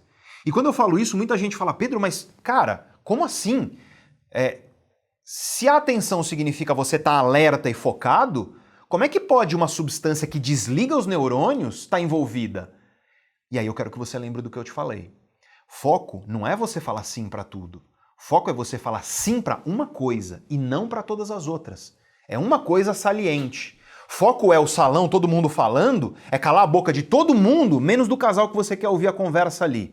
Foco essencialmente é você desligar um monte de coisa para ligar aquilo que importa. E do ponto de vista do cérebro, isso vai depender não só de neuromoduladores e de circuitos que são excitatórios, que fazem os neurônios se ativar, mas você vai precisar desligar o que não importa. Porque quando você não inibe o que não importa, o teu cérebro não consegue fazer o raio laser de foco de verdade para dizer sim aquilo que importa. Então, trocando em miúdos, você já me ouviu falar isso e no vídeo de hoje eu quis te explicar o mecanismo neurofisiológico disso. É por isso que eu digo aí, você já deve ter me ouvido falar, que foco não é falar sim para tudo. Foco é falar não para tudo, menos para o que importa de verdade. Isso é verdade do ponto de vista psicológico, do ponto de vista de comportamento, mas eu quero que você perceba que isso é verdade nas raízes de funcionamento do seu cérebro. Se você não souber falar não para todas as coisas, você nunca vai falar sim para o que importa e você não vai transformar o seu cérebro. E aí você vê o problema que nós temos de, do mundo atual. Vamos falar do mundo atual. Porque existe um tipo de atenção, lembra que eu te falei da atenção seletiva e da atenção contínua, que são necessárias para o cérebro se transformar. Existe um outro tipo de atenção que a gente chama de atenção alternada. Eu sempre gosto de usar aqui a alegoria do computador. Se você usa PC, Sabe quando você aperta o Alt Tab, que você muda de janela? A atenção alternada é meio isso. É você, eu tô aqui, aí eu saio daqui, aí eu venho para cá. Aí eu saio daqui, aí eu vou para outro lugar. A atenção alternada é essa atenção que pula de galho em galho, tá? Ela é muito diferente da atenção seletiva e contínua que eu falei que são necessárias para a neuroplasticidade, para a transformação do cérebro. E o que acontece é que o mundo de hoje, especialmente o mundo de, de, de aparelhos digitais, é um mundo que está estimulando quem você? Está estimulando a atenção seletiva e contínua, que é necessária para o cérebro se transformar? Não. O mundo de hoje ele estimula a distração. Ele estimula você a ficar de galho em galho. Né? Você está lá no, na rede social, muda, pipoca tal, e muda, vai para o WhatsApp, aí do WhatsApp você faz outra coisa, aí abre o e-mail, aí tá. Você está o tempo inteiro pulando de galho em galho. E quando você está utilizando a atenção alternada, você não está utilizando a atenção seletiva e a atenção contínua. E aí o que acontece? Você fecha as janelas de neuroplasticidade. Tá aí uma das possíveis razões de por que a gente tem problemas cognitivos hoje na nova geração, que é a geração que está habituada a aparelhos digitais. Se você, como eu, é professor, vai fazer 20 anos que eu sou professor. Esse ano faz 17 anos que eu sou professor. Então, quase 20 anos que eu sou professor em nível de graduação e pós-graduação. E olha, eu te digo com a maior tranquilidade, o aluno que eu tinha 17 anos atrás, quando eu comecei minha carreira, é um aluno muito diferente do aluno de hoje na capacidade de atenção seletiva e contínua. Se distrai com muito mais facilidade, tem uma dificuldade de foco muito maior. Se essa dificuldade de foco fecha a janela de transformação do cérebro, imagina só o problema que a gente tem. Isso impede o cérebro de se transformar na sua plena potência. É que o cérebro de um adolescente, de um jovem, ele ainda se transforma meio esponja. Mas a questão é que ele não se transforma tanto quanto o cérebro de alguém que consegue dedicar atenção seletiva e contínua. E com isso você percebe um outro aspecto também da atenção alternada que é bem perigoso, porque você já deve ter percebido que é gostoso ficar passeando nas redes sociais. É gostosinho, é motivador, né? Uma coisa ali que é interessante de você ficar abrindo uma coisa ou outra. Às vezes você está lá fazendo qualquer coisa, assistindo uma série, e você puxa o celular para olhar redes sociais ou para olhar mensagem. Parece que alguma coisa dentro de você te puxa para uma atenção alternada. Por quê? Porque a atenção alternada, ela é dopaminérgica. Ela é motivadora. Ela é muito mais dopaminérgica e motivadora do que você ficar continuamente, seletivamente em um estímulo só. Então é por isso que nós temos uma motivação e uma energia maior quando, ai, pipoca uma coisa, aí você vai para outra, vai para outra, vai para outra, vai para outra. Isso é profundamente motivador para o cérebro. É dopaminérgico. Já falei sobre o sistema de dopamina aqui em outros momentos. Dopamina está diretamente envolvida em energia, motivação, perseguição das coisas, de objetivos, vontade de fazer as coisas. Então você vê que o mundo atual ele estimula um tipo de atenção que é um tipo de atenção que é motivador, é engajante, porém fecha as janelas de transformação do cérebro. E aí, é claro, isso explica, em parte pelo menos, o problema que eu expliquei no começo do vídeo de hoje. Outra coisa que também é muito motivadora, que também te deixa num estado de alerta maior, é movimento. As pessoas falam por aí que uma imagem vale por mil palavras. E aí eu te digo, uma imagem em movimento vale por mil imagens estáticas. E hoje a gente vive num mundo de movimento. Tudo é vídeo, tudo é filme, tudo é muito menos estático nas nossas vidas. E não é à toa que as pessoas têm uma terrível dificuldade nos dias de hoje de simplesmente sentar e ler um livro, por exemplo, ler um texto. Porque o teu cérebro está simplesmente adaptado a uma atenção alternada que é motivadora e não só isso, a coisa se mexendo. E coisas se mexendo também são motivadoras para o nosso cérebro, também fazem com que nós tenhamos maior inclinação a estar ali com aquele estímulo. E é claro, você sabe, e eu não preciso chover no molhado aqui, para te dizer o quê? Que celular é o grande núcleo disso nos dias de hoje. Para para pensar no celular. Celular é movimento o tempo inteiro, coisas acontecendo de maneira movimentada o tempo inteiro e atenção alternada sendo estimulada. Você pulando de galho em galho, mudando o teu, teu foco o tempo inteiro. Isso é engajante, isso é motivador, só que isso empobrece a sua capacidade de atenção seletiva e atenção contínua. Por consequência, isso empobrece a capacidade que o seu cérebro tem de se transformar. E aí, é claro, você pode me perguntar, Pedro, tudo bem? Entendi como é que eu faço para mudar isso. Eu quero te dar uma ferramenta já aqui, que é uma ferramenta que ela está ligada a um princípio que muita gente não entende do cérebro, que é o seguinte: o foco mental, eu sei que você pode querer, por exemplo, ter foco mental num, num trabalho, num projeto profissional. No estudo, você estuda para concurso público, por exemplo, ou você faz algum tipo de estudo que precisa de foco mental de fato. Então você quer foco mental. O que, que você faz?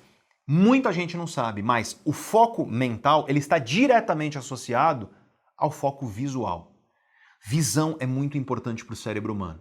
Os estudos estimam que de um terço a dois terços do cérebro humano estão direta ou indiretamente ligados à visão. Visão importa muito para o nosso cérebro. E aí o que acontece? Quando você aprende a focar a sua visão, você aprende a focar a sua mente também. Eu quero te dar uma ferramenta aqui que ela foi proposta por um professor da Universidade de Stanford chamado Andrew Huberman. Ele é um neurocientista e ele é professor de oftalmologia lá em Stanford. Então, uma das especialidades dele é justamente os olhos e a relação entre os olhos e o cérebro. E, claro, a ferramenta dele tem tudo a ver com os olhos. Eu quero que você faça um experimento agora olhando para a tela aí, seja você que está no celular ou você que está na televisão, no computador, não importa. Mas eu quero que você observe que você consegue regular, você consegue modular isso. Você consegue regular o cone de foco da sua visão. Você pode agora, por exemplo, focar, você diminui a lente de foco, como se fosse uma lente de câmera. Você consegue, com a tua consciência, reduzir o cone de foco e, por exemplo, focar no meu rosto agora. Você consegue fazer isso conscientemente. Você diminui o cone, a lente de foco e você fica aqui no meu rosto. Isso vai fazer o quê? Que você ignore o entorno muito mais. Você consegue fazer isso agora. Usa a tua consciência e conscientemente diminui. Diminui o foco e foca no meu rosto. Sabe? Faz isso, diminui a lente. Você consegue fazer isso, tá? O que, que isso vai, que, que, que isso está fazendo? Está fazendo os seus olhos, suas pupilas vão variar a dilatação delas e os seus olhos eles estão ficando um pouquinho para dentro, assim, levemente estrábicos de fato. Né? Você está diminuindo o espaço interpupilar, tá? Para falar um termo bem científico aqui. Mas essencialmente seus olhos eles estão se aproximando um pouquinho. E aí as tuas pupilas estão mudando a dilatação e você está focando em um cone, uma lente menor. E você pode agora fazer o oposto. Experimenta. Agora você consegue conscientemente abrir esse foco e capturar a imagem como um todo. Mesmo olhando para o meu rosto, você consegue prestar atenção às coisas ao redor. Veja só, você consegue modular o foco da sua visão. É claro que, se você nunca fez isso, vai ser mais difícil. Se você já faz isso há mais tempo, vai ser mais fácil. Tudo que você pratica, teu cérebro se torna melhor em fazer. Mas o que eu quero te dizer aqui é uma ferramenta que ela é simples de um jeito que parece até bobo e eficiente de um jeito que é inacreditável. Que é, se você quer focar em alguma coisa, está no, no computador, e você quer focar num projeto profissional. Você está assistindo alguma coisa e você quer focar naquilo. O que você faz é simplesmente diminuir a lente dos teus olhos, né? Entre aspas. Você diminui o cone de foco e você tenta focar em um cone mais estreito, tal como você fez aqui no meu rosto. Se você fizer isso, você está promovendo um sinal que vai para o seu tronco encefálico no cérebro, que vai fazer o quê? Vai fazer com que haja secreção de epinefrina, adrenalina e de acetilcolina. Ou seja, você abre a janela química de neuroplasticidade, modulando o seu foco a partir dos olhos. Não é muito doido isso se você parar para pensar? E mais doido ainda é ninguém ter te ensinado isso na escola, sendo que na escola diziam que você tinha que prestar atenção para o professor. É, eu acho que as bizarrices do, do ensino comum que nós temos aí, elas são bastante esquisitas. Mas eis para você uma ferramenta muito, muito prática para que você melhore o seu foco. É você diminuir o cone da sua visão. Aí você pode falar, Pedro, mas eu quero prestar atenção em uma coisa que eu estou ouvindo. Aí o que você faz? Diminui o cone da sua audição. É, é mais difícil. A gente tem um controle consciente maior sobre a nossa visão. Mas você consegue. Sabe uma maneira de fazer isso? Feche os olhos. Já viu um músico profissional tocando, um piano, por exemplo? Já viu que muitos músicos, eles viram a orelha e eles tocam com a orelha próxima do piano para ouvir melhor? O que eles estão fazendo? A mesma coisa que você fez na visão aqui, eles estão fechando o cone para quê? Para aumentar o sinal daquilo que eles estão ouvindo e diminuir o ruído do resto. E isso traz uma implicação direta sobre o que você precisa fazer se você quer focar, porque, claro, que se você quer fechar o cone de visão ou o cone de audição, você pode fechar os olhos no caso da audição, mas você precisa eliminar tanto quanto for possível os ralos, os ruídos. Afinal de contas, se você está aqui tentando assistir a esse vídeo, fechar seu cone de visão, mas está tendo barulho do teu lado, está tendo um monte de coisa acontecendo, está tendo um carnaval de coisas se movimentando, lembra que movimento chama atenção naturalmente, você não vai conseguir fechar esse cone com tanta facilidade. E é por isso que eu digo, quanto mais você reduz os estímulos ao seu redor, sabe, reduzir mesmo. Tá no computador, fecha as janelas todas, deixa aberto só o que é necessário. Tá no celular, desativa a notificação. Desinstala a coisa que está pipocando notificação que não importa para você. Ou, de preferência, esconde o celular se você quer realmente focar. Isso vale tanto para quando você está numa atividade. Eu costumo brincar com as pessoas. Pega o teu celular, enfia lá atrás do saco de arroz no armário de comida, no modo avião ou desligado, ou então lá dentro da panela de pressão na cozinha, no fundo do armário. Deixa longe de você, por quê? Porque você vai reduzir os ruídos e permitir com que você reduza o seu cone atencional com muito mais eficiência, seja em algo que você está ouvindo ou em algo que você está vendo. Quando você tem ralos sugando a sua atenção, gente, a atenção é isso. Atenção é você salientar um estímulo e reduzir o ruído. Quando o ruído está alto demais, você não consegue salientar esse estímulo. Você não consegue aumentar o sinal do estímulo. Aí o ruído vai ocupar a tua energia, vai estressar e vai te impedir de prestar atenção. Celular é o maior ralo de atenção que existe hoje. Celular é a maior fonte de ruído que existe hoje, mas computador é também. Aí eu vejo às vezes a pessoa tá lá trocentas abas abertas, a pessoa tá ouvindo música, cachorro no pé, celular pipocando WhatsApp, rede social e não sei o que mais, e-mail aberto pipocando coisa, e ela tá tentando estudar. E aí ela se pergunta: "Nossa, por que eu não consigo estudar?" Ora, você não consegue porque a quantidade de ruído ao seu redor é gigante. Você precisa reduzir o ruído para que teu cérebro consiga aumentar a saliência do que importa.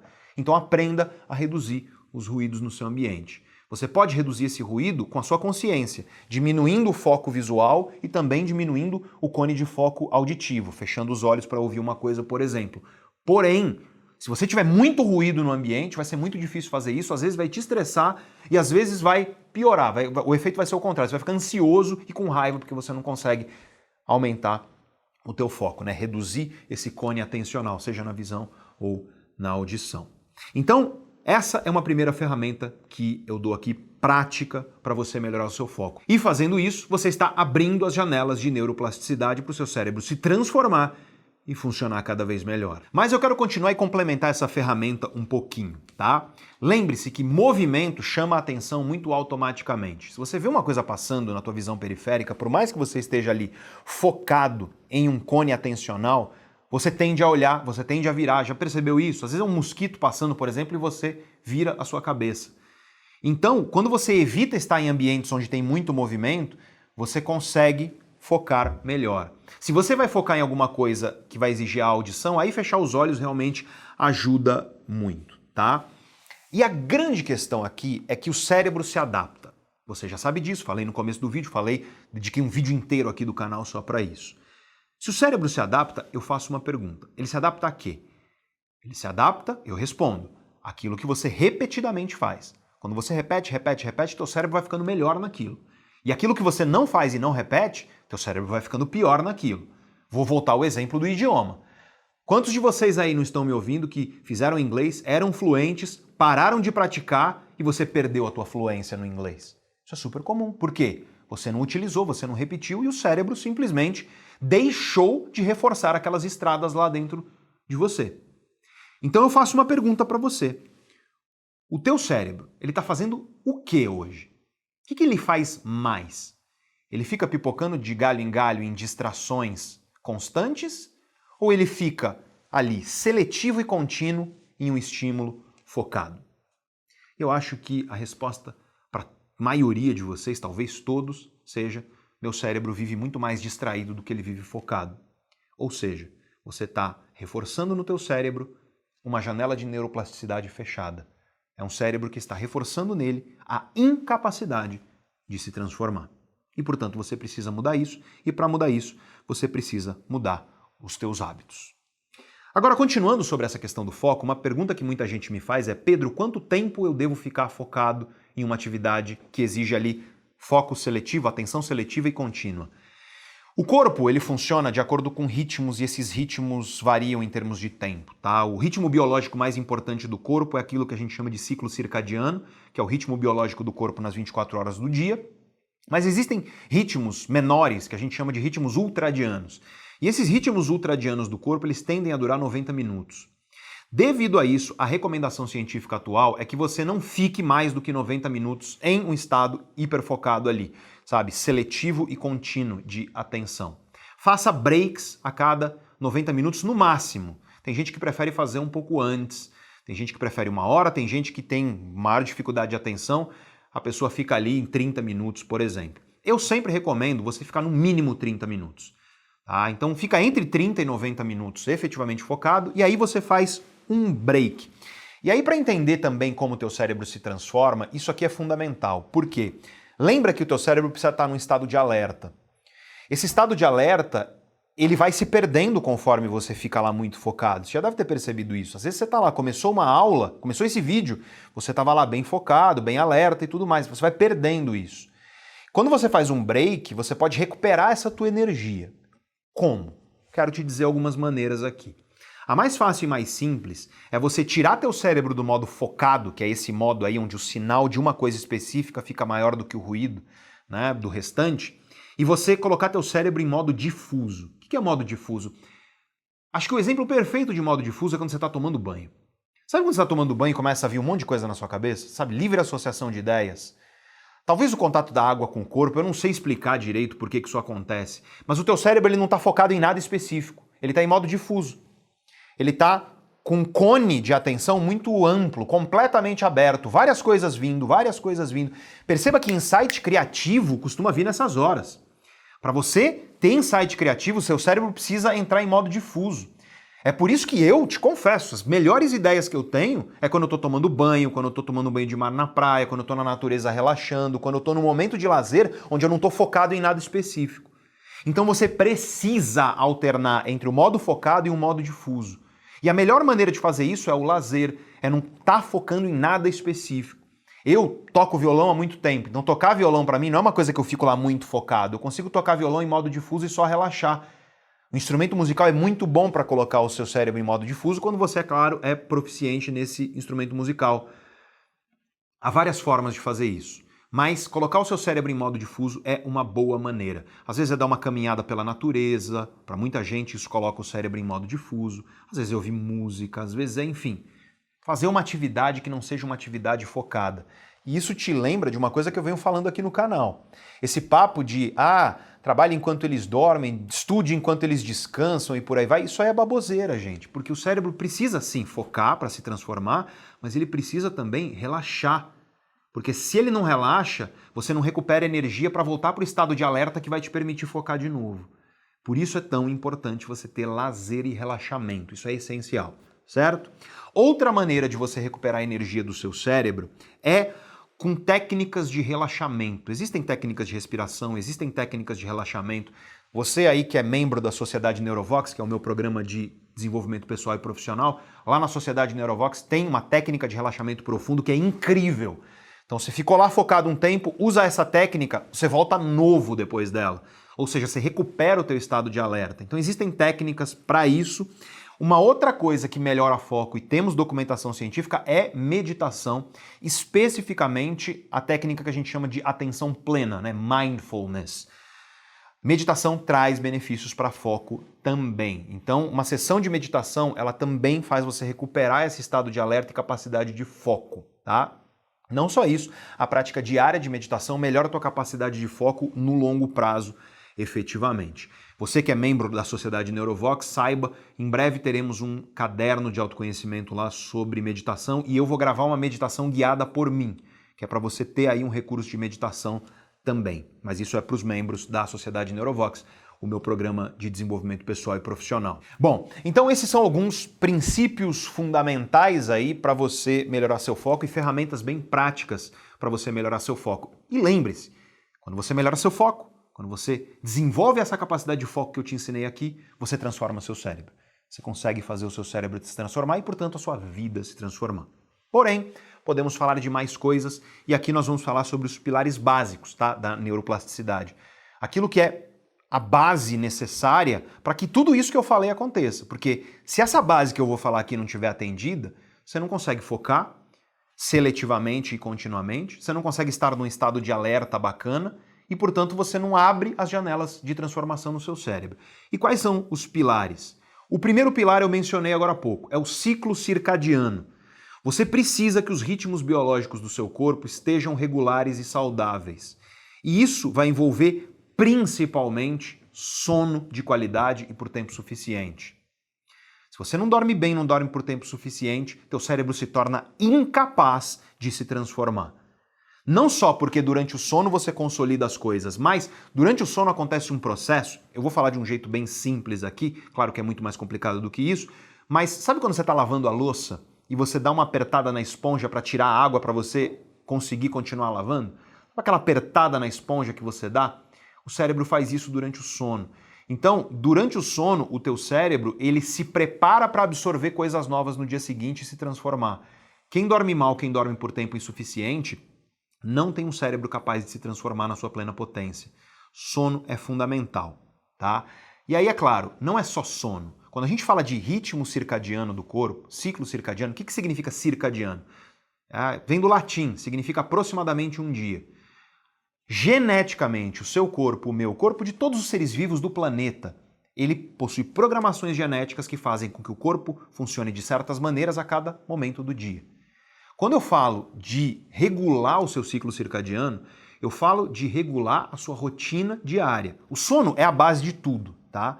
Mas não é só o sono, é a sua rotina diária. É você ter hora para acordar, ter hora para dormir, ter hora para comer, ter hora para produzir, focar e ter hora para relaxar, ter hora para descansar. Tudo isso precisa seguir uma rotina. E saiba disso. Quem não tem rotina geralmente possui um cérebro doente. E nessas horas aparecem pessoas que são como eu era.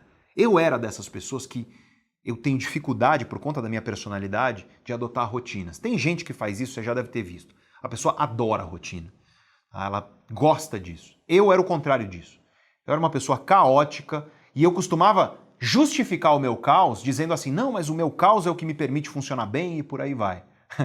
e hoje, um pouco mais maduro, eu percebo o tamanho do meu auto-engano. Porque hoje eu tenho muito mais foco, produtividade, energia, criatividade, eu faço muito mais coisa em menos tempo. E aí eu consigo relaxar muito mais, me divertir muito mais. Eu sou hoje um ser humano que funciona muito melhor do que quando eu tinha 20 e poucos anos de idade e eu vivia rotinas mais caóticas. Por quê? Porque eu acertei os meus ritmos circadianos. Eu acertei, eu regulei meu sono e a minha rotina diária para que na hora de estar acordado eu estou acordado produzindo, na hora de estar dormindo eu estou dormindo relaxando e na hora do meu lazer eu estou lá descansando de fato. Isso é necessário para que o seu cérebro se transforme, do contrário, você fecha as possibilidades de transformação do seu cérebro. Você vive cansado? Pergunta que eu faço para você. Você vive cansado? Vive arrastado? Saiba, teu cérebro não se transforma. Por quê? Porque você não consegue atingir o estado de alerta para para pensar nisso. Acabei de te falar que o estado de alerta é necessário. Se você vive arrastado, se você vive cansado, se você não tem energia, não tem disposição para as coisas, você não entra no estado de alerta. Sem o estado de alerta, que envolve lá a epinefrina, a adrenalina, você não vai abrir as janelas de transformação do seu cérebro. E como é que você faz para conseguir um estado de alerta bacana quando você está acordado? Dormindo bem, dormindo com qualidade, dormindo por tempo suficiente. Saiba disso, tá? E uma coisa que muita gente não sabe é que a adrenalina, molécula de adrenalina, ela é feita de dopamina. Então, o sistema dopaminérgico ele está diretamente associado ao sistema adrenérgico do cérebro. E o que eu quero dizer é o seguinte: você sabe já, porque eu falei em vários vídeos, ou porque você já ouviu falar por aí, que a dopamina está envolvida em energia, motivação. Ela está envolvida na capacidade que você tem de estar em um estado de alerta para você ter energia e disposição para fazer as coisas. Quando você dorme mal, quando você dorme por tempo insuficiente, você prejudica o sistema dopaminérgico do cérebro. Por exemplo, luz de tela de celular, tablet ou de computador entre as 10 horas da noite e as 4 horas da manhã envia um sinal para um circuito cerebral chamado abênula e isso faz com que o teu sistema dopaminérgico esteja deficitário no dia seguinte. Então você que fica lá com a tela do celular na tua cara até dormir, meia-noite, uma hora da manhã, saiba, no dia seguinte, menos energia, menos foco, menos disponibilidade de ânimo para fazer as coisas, menor estado de alerta e, portanto, menos transformação no seu cérebro. Além, é claro, de ser um saco viver cansado, arrastado, sem energia para fazer as coisas. É simplesmente ruim viver assim. E de modo geral, tudo que prejudica o funcionamento do sistema dopaminérgico do cérebro prejudica também a capacidade do cérebro de se transformar, a neuroplasticidade. E agora eu quero te fazer um convite muito especial. Eu quero te convidar a fazer parte, a se tornar membro da Sociedade Neurovox, que é o meu programa de desenvolvimento pessoal e profissional. Esse programa é a materialização de um sonho. Eu tem um sonho há muito, muito tempo, que é viver em uma sociedade onde as pessoas têm nas mãos ferramentas validadas pela ciência para transformar o cérebro, para melhorar a vida. Imagina quão melhor seria a sua vida se você conseguisse combater a procrastinação com eficiência, para você realmente conseguir começar as coisas que precisam se iniciar na sua vida, ou para você que até começa as coisas, mas não consegue ter energia e constância para continuar. Imagina como seria a sua vida, imagina quão melhor seria a sua vida se você conseguisse vencer essa procrastinação. Imagina quão melhor seria a sua vida se você conseguisse dormir com qualidade, dormir por tempo suficiente, dormir de modo que você acorda cheio de vontade de viver e não arrastado precisando de litrão de café. Imagina como seria a sua vida se você conseguisse focar no que precisa do teu foco, relaxar na hora de relaxar, ter energia em vez de ficar com aquele bode depois do almoço, vontade de dormir que muita gente por aí tem. Imagina ferramentas validadas pela ciência para você desenvolver suas relações, sejam elas pessoais ou profissionais, para você melhorar tua oratória, tua capacidade de se expressar, para que as pessoas entendam o valor das tuas ideias, tua capacidade de persuasão, tua capacidade de convencer as pessoas não é com mentira não, mas com clareza, mostrando o valor das tuas ideias. Imagina você ter ferramentas para isso. Imagina você ter ferramentas de inteligência emocional para você fortalecer os laços com as pessoas que você ama, para você entender melhor seu esposo ou sua esposa, para você se comunicar melhor com seus filhos, para você se tornar um ser humano melhor na vida pessoal, na vida profissional. É isso. A sociedade Neurovox é a materialização disso. É literalmente uma caixa de ferramentas para todas as áreas do autoconhecimento da sua vida. Para, não importa qual é a questão que você está vivendo hoje, você consegue entrar na sociedade Neurovox e encontrar uma ferramenta que vai melhorar a tua vida naquele aspecto. Isso vai desde ferramentas de nutrição, te ensinar quais são os alimentos que potencializam o seu cérebro e os alimentos que prejudicam. Suplementação. Uma coisa que eu não vou falar aqui no vídeo de hoje são os suplementos colinérgicos. Existem suplementos que auxiliam o sistema de acetilcolina do cérebro. E por que, eu não vou falar sobre isso aqui hoje? Pô, olha o tamanho desse vídeo, né? Se eu for falar disso, o vídeo vai ficar com 5 horas de duração. Lá na Sociedade Neurovox, nós temos cadernos de autoconhecimento sobre suplementação, sobre alimentação. E o que é um caderno de autoconhecimento? É uma leitura rápida, simples e prática, uma ferramenta para você aplicar na sua vida. Você lê em poucos minutos e você já sai com uma ferramenta para aplicar na sua vida e transformar uma área da sua vida. E lá você tem caderno de autoconhecimento, de alimentação, de suplementação, suplemento para reduzir sua ansiedade, para melhorar seu foco, para você dormir melhor, para você relaxar, natural, sem contraindicação e sem prejuízo para a sua saúde. O que a ciência nos diz a respeito dos melhores suplementos para o cérebro humano e dos melhores alimentos. Além disso, ferramentas para mudança de hábito eficiente, para manter constância, para vencer procrastinação, para desenvolver inteligência emocional, para evitar armadilhas emocionais. Por exemplo, nós temos um caderno de autoconhecimento para pessoas que pensam demais. Sabe aquela pessoa que frita, como é que você faz? Que ferramentas a ciência tem para você reduzir essa intensidade de pensamentos dentro de você? Tem um caderno de autoconhecimento sobre como dormir do jeito certo para potencializar o seu cérebro. Esse é um dos mais importantes. Aliás, vários cadernos de autoconhecimento vêm junto com uma aula minha, onde eu te explico como aplicar essa ferramenta na sua vida. Nós temos caderno de autoconhecimento sobre suplementos como o ômega 3, por exemplo, que é muito bom se você souber tomar do jeito certo. Mas por aí você encontra muitas marcas de ômega 3 que estão te enganando, na verdade. Ou seja, elas não estão te entregando benefício, por quê? Porque a composição não é a composição correta. E esse é só um exemplo de um suplemento, mas você encontra isso na sociedade Neurovox. Se você é uma pessoa, por exemplo, que sofre com memórias que te machucam e você quer melhorar esse aspecto da sua vida para a tua vida continuar. Se você é uma pessoa que sofre com culpa, outra armadilha emocional muito prejudicial, nós temos um caderno de autoconhecimento sobre isso. Se você vive com ansiedade, nós temos vários cadernos de autoconhecimento que permitem a redução da ansiedade. E lembra que eu te falei que existem técnicas de relaxamento que te ajudam a recuperar o teu estado de alerta, a tua energia? Nós temos um caderno de autoconhecimento com uma técnica extremamente eficiente de relaxamento profundo. Essa técnica é super eficiente, por exemplo, para depois de uma sessão de foco profundo, você relaxar e recuperar a tua energia para voltar a focar depois. Você pode usar isso depois do almoço, quando dá aquele bode depois do almoço. Mas essa técnica também te ajuda quando você entra lá na tua cama e começa a fritar a tua cabeça e você quer desacelerar teus pensamentos, ela ajuda. Aliás, se você acorda no meio da madrugada, isso acontece muito comigo. E aí começa a surgir pensamento acelerado, essa técnica também ajuda nisso. E olha, eu estou só te dando alguns exemplos. Se você entrar agora na Sociedade Neurovox, você já encontra dezenas de cadernos de autoconhecimento para as mais variadas áreas da sua vida. Leitura rápida, simples, prática, para você aplicar e transformar aquilo que você gostaria de transformar. Só que não é só isso.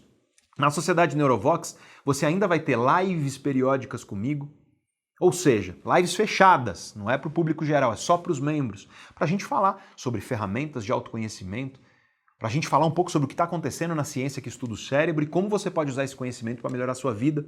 Você tem masterclasses com grandes profissionais das áreas mais variadas, desde nutrição, psicologia, finanças pessoais, oratória, persuasão, enfim, amigos, pessoas que eu admiro, que eu chamo para a Sociedade Neurovox para dar uma aula para os membros periodicamente. E tudo isso em uma plataforma cheia de gente como eu e você. Porque se você está até aqui nesse vídeo é porque autoconhecimento é importante para você. E você sabe que muitas vezes tem gente por aí que vê o teu autoconhecimento e fala: "Ah, tá desperdiçando tempo em vídeo no YouTube, em livro, não sei o que mais". Pessoas que estão meio que contra você, às vezes dentro da sua casa, dentro do seu trabalho. Imagina quão melhor é a vida quando você está rodeado de gente alinhada, com a mesma consciência, a consciência de que autoconhecimento é liberdade. É isso que eu te ofereço na Sociedade Neurovox e se você quer se tornar membro, eu vou deixar um link aí embaixo. Está fixado no primeiro comentário de todos, tá? No topo dos comentários. E esse mesmo link está aí na descrição do vídeo. Toca no link, vai lá na página e você vai ter todas as instruções necessárias para você se tornar membro da Sociedade Neurovox. Vai ser um orgulho, uma alegria ter você como membro e você que já é membro já sabe. Estamos aqui no YouTube, então deixa o comentário aí, hashtag SomosSN, para eu ver que os membros estão aqui aprendendo no YouTube, além de tudo aquilo que tem na Sociedade Neurovox. Eu fico muito feliz quando eu vejo os comentários dos nossos membros por aqui. Então, para você que não é membro, fica o convite para você se tornar membro. Toca no link aí embaixo, vai ser uma alegria e um orgulho ser seu professor. Então, você já sabe, um dos pilares aí para que você consiga transformar seu cérebro é sono de qualidade, regular os ritmos biológicos do seu corpo de acordo com o dia. Na Sociedade Neurovox você tem o beabá, o passo a passo do que, que você tem que fazer no seu dia quando você acorda, o que, que você pode ou não pode comer para você ter alerta, ter foco, ter energia, o que, que você não deve fazer ao longo do dia, em cada horário, e o que, que você faz para dormir bem, dormir com qualidade, dormir aquela noite gostosa que vai te fazer acordar cheio de energia e vontade de viver. Mas se você não tiver com teus ritmos circadianos controlados, regulados e saudáveis, saiba, transformação ela não irá acontecer na sua vida. Outro pilar fundamental é o exercício físico, a atividade física, ser uma pessoa fisicamente ativa. E isso, claro, para a maioria das pessoas envolve a prática de exercício físico. E a prática de exercício físico é fundamental. Recomenda-se, de acordo com a recomendação científica atual, uma combinação de atividade aeróbia natação, corrida, bicicleta e atividade de resistência, musculação, pilates, enfim. Uma combinação das duas. Pelo menos três vezes por semana, idealmente três a seis vezes por semana. A quantidade vai depender muito da sua idade e do seu preparo físico atual, por isso, consulta um bom profissional da educação física para que você esteja bem orientado a esse respeito. Mas saiba, Corpo sedentário, cérebro sedentário não se transforma na sua plena potência. É um cérebro fechado para transformação. Outro pilar fundamental que você já me ouviu falar muito aqui é a alimentação, sem sombra de dúvida. Aquilo que você coloca no seu corpo, o alimento que você coloca no seu corpo, vai determinar como o seu corpo e o seu cérebro, portanto, funcionam. Eu gravei um longo vídeo aqui no canal, bem aprofundado, sobre os alimentos que potencializam e os alimentos que destroem o cérebro. Eu recomendo que você assista quando acabar esse vídeo aqui, caso você queira se aprofundar nisso. Lá na Sociedade Neurovox, quero te lembrar, tem muito conhecimento, cadernos de autoconhecimento e aulas sobre estratégias de alimentação para potencializar o cérebro. Mas o que eu preciso que você saiba aqui é: evite tanto quanto possível açúcar em todas as suas formas. Eu estou falando aqui de açúcar comum, branquinho, mais mascavo, demerara, tudo que é tipo de açúcar, evite. Evita também alimentos processados e ultraprocessados. Uma dica que eu costumo dar para as pessoas é assim: olhou a embalagem, leu lá nos ingredientes uns negócios que você não sabe o que é e parece científico demais, costuma não ser boa coisa, tá? Coma comida de verdade, comida de verdade, comida que você compra na feira. Essa é a comida que vai nutrir bem o seu corpo, tá? Eu quero, além disso, falar de uma coisa bastante importante aqui, que é já falei dos alimentos processados, então tira isso daí da tua vida, tá? Evita, evita carne processada, sabe? Salsicha, salame, presunto, embutidos de maneira geral, linguiça, essas coisas, bacon e por aí vai. Se você vai comer uma proteína animal, coma carne de verdade. Então busque o alimento de verdade evite os alimentos de embalagem. As pessoas têm dito por aí, eu gosto muito dessa expressão, tá? É desembale menos e descasque mais, né? Mais comida de verdade, menos comida industrializada, especialmente os alimentos ultraprocessados que são efetivamente muito prejudiciais. E aqui eu quero te dar uma dica adicional que é, lembra que a acetilcolina é fundamental? A acetilcolina é fundamental para a tua atenção. A atenção é fundamental para transformar o cérebro. Existem alimentos que são ricos em colina. E a colina é necessária para a acetilcolina se formar. E, portanto, quando você busca alimentos colinérgicos ricos em colina, você está melhorando o seu foco. E quais são os alimentos que são ricos em colina? Olha, ovos são riquíssimos, ovos inteiros, tá? São riquíssimos em colina. Peixes e frutos do mar são muito ricos em colina. Vísceras por exemplo, fígado é muito, muito rico em colina. Frango, a carne de frango de maneira geral, carne de boi também é muito rica em colina. E claro, você fala, pô, Pedro, mas só coisas de origem animal? Tem alguma coisa de origem vegetal? Tem. Você não vai encontrar uma disponibilidade tão grande quanto você encontra nos alimentos de origem animal, tá? Mas você tem, por exemplo, as crucíferas, couve-flor, tá? brócolis, Couve de Bruxelas e outras crucíferas são muito ricas em colina.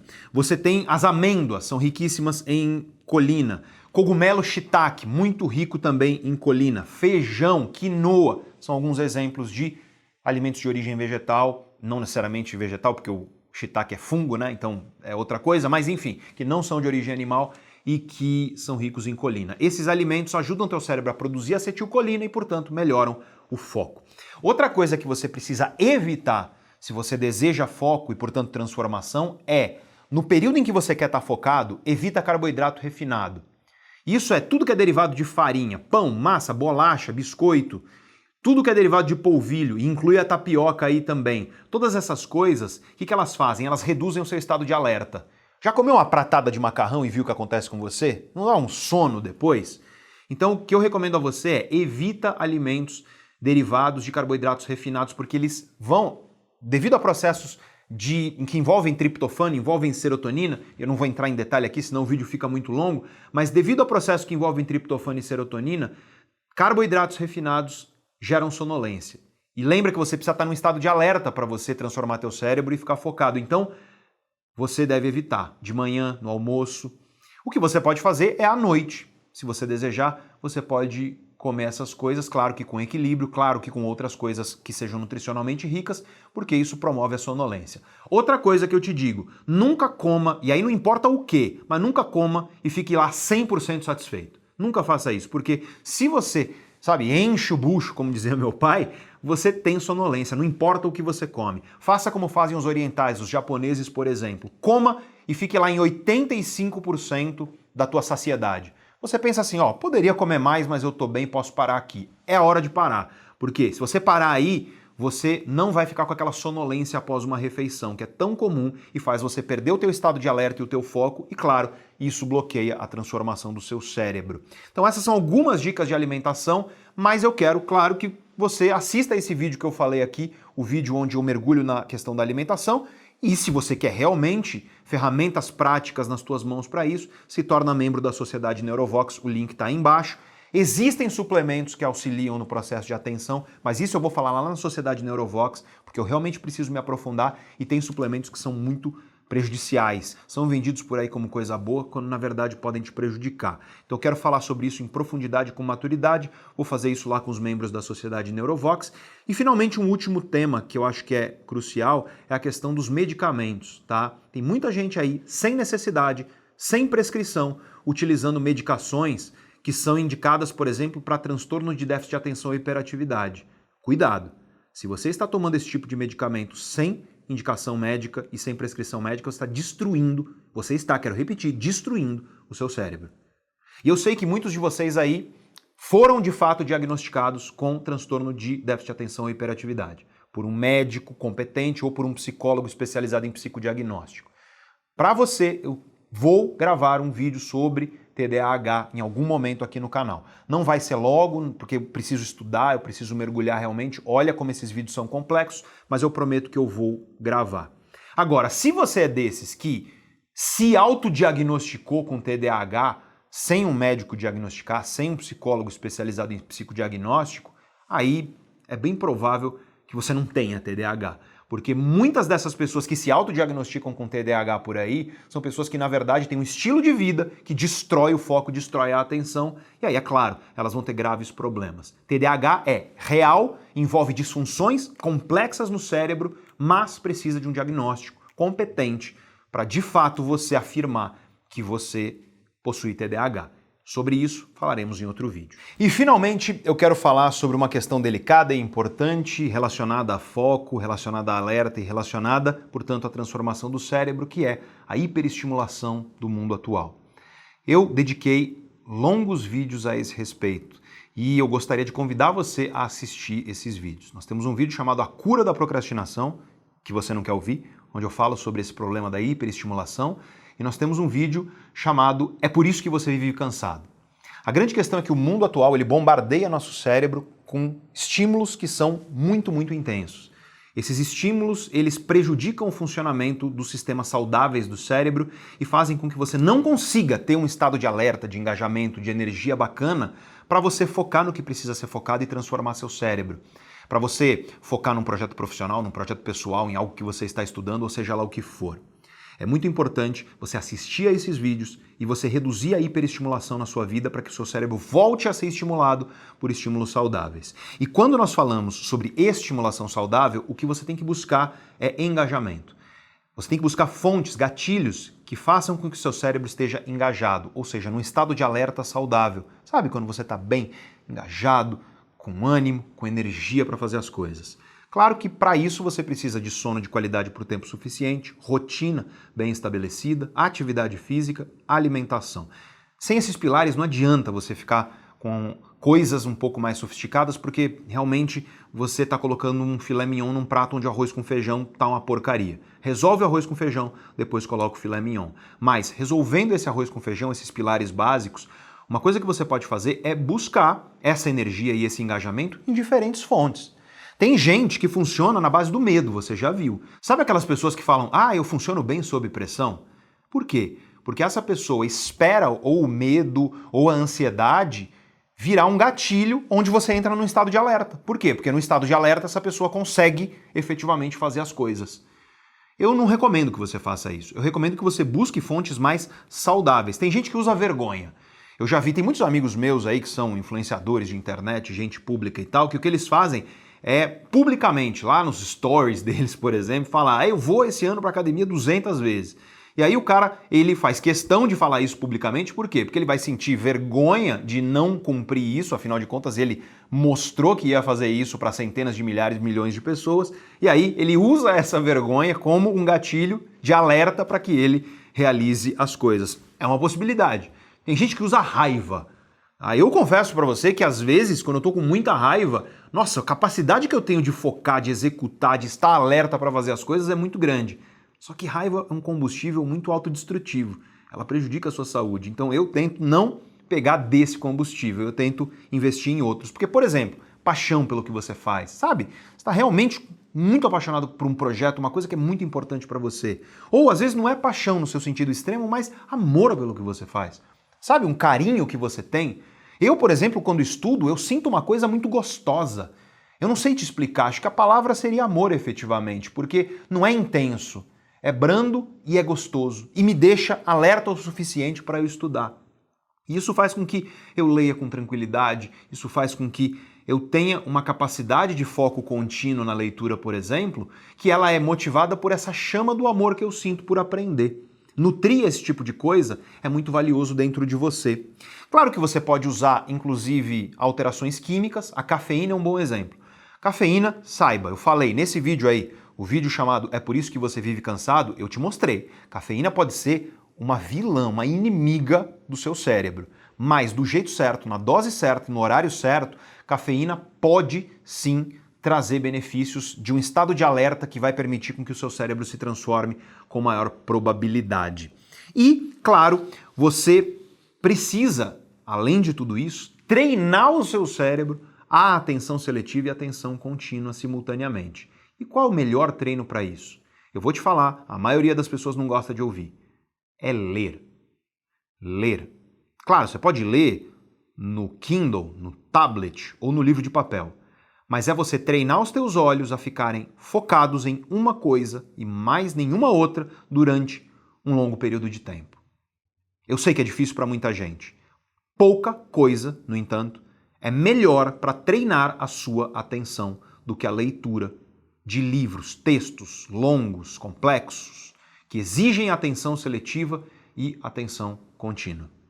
Leitura é uma joia para o funcionamento do cérebro. Claro, sempre desafiando o seu cérebro com leituras que te tragam novas estradas e novidades para o seu cérebro de fato. A leitura treina o seu foco, a sua atenção seletiva e contínua e lembre-se, tudo que você repete e treina, o teu cérebro se torna melhor em fazer. E a atenção seletiva e contínua são necessárias para que haja transformação, para que haja neuroplasticidade. E que vídeo longo esse, hein, gente? Um vídeo bem longo, um dos mais longos do canal, só que eu precisava trazer um vídeo sobre isso porque é um tema muito importante. Se você deseja outros temas, eu falei sobre várias outras possibilidades de tema por aí, deixa um comentário aí embaixo, porque este vídeo aqui, inclusive, é fruto de muitos comentários de pessoas que pediram um vídeo sobre a neurociência do foco e como melhorar o foco, como transformar o cérebro. É interessante ver que essas duas coisas estão intimamente ligadas. Sem foco, não há neuroplasticidade. Sem alerta também não. Até porque o alerta é necessário para o pleno foco. Eu espero que o vídeo tenha sido proveitoso para você e eu te faço novamente um pedido que é de se inscrever no canal, se você puder se você quiser, e de deixar uma curtida aqui no vídeo. Isso ajuda a gente a chegar a cada vez mais pessoas. E se você quer ter nas suas mãos uma caixa de ferramentas validadas pela ciência para você aplicar na sua vida, para você transformar as várias áreas da sua vida que precisam de transformação, sejam elas quais forem, eu faço novamente o convite para você se tornar membro da Sociedade Neurovox, meu programa de desenvolvimento pessoal e profissional. O link para você se tornar membro está aí embaixo. Toca no link, vai lá, se torna membro e vai ser uma alegria e um orgulho ser seu professor. Se você entrar agora, você já vai ter acesso a dezenas de ferramentas, de cadernos de autoconhecimento, aulas comigo, lives gravadas que estão lá e, é claro, você vai ter um caderno de autoconhecimento novo a cada semana. Você vai ter lives periódicas comigo, masterclasses com grandes profissionais. Você vai fazer parte do mais completo programa de desenvolvimento pessoal e profissional da América Latina. Te faço esse convite do coração, com certeza que vai ser transformador para a sua vida. E, sobretudo, eu te parabenizo por ter chegado ao final de um vídeo denso. Olha, esse foi denso muito conhecimento, linguagem neurocientífica, que eu tentei não colocar o pé no freio, não, porque eu confio na sua capacidade de se esforçar para aprender e desafiar o seu cérebro, porque é isso que vai melhorar o teu cérebro. Tentei trazer exemplos para fazer com que ficasse o mais fácil possível para que você compreendesse. Espero que eu tenha tido sucesso nisso. Parabéns por ter concluído um vídeo tão longo e tão denso de conhecimento. Não é todo mundo que chega aqui. Olha, nesse vídeo eu acho que nem 20% das pessoas vão chegar até o final. Então, se você chegou, meus parabéns a você. Se você é membro da Sociedade Neurovox, deixa aí embaixo o um comentário com a hashtag SomosSN para eu saber que você chegou aqui até o final junto comigo. Muito, muito obrigado. Sobretudo, muito obrigado pela sua atenção. Que seria de um professor se eu não tivesse aí tanta gente para me ouvir? É você que faz com que o meu trabalho encha o meu coração de alegria que faz com que eu entre num estado de alerta quando eu estou aqui gravando, quando eu estou dando uma aula, que faz com que o meu foco esteja em sempre estar aqui no canal trazendo conteúdos enriquecedores para você. Se o vídeo foi proveitoso, deixe um comentário, me conta o que você achou e é claro, a gente se vê no nosso próximo vídeo. grande abraço e até lá!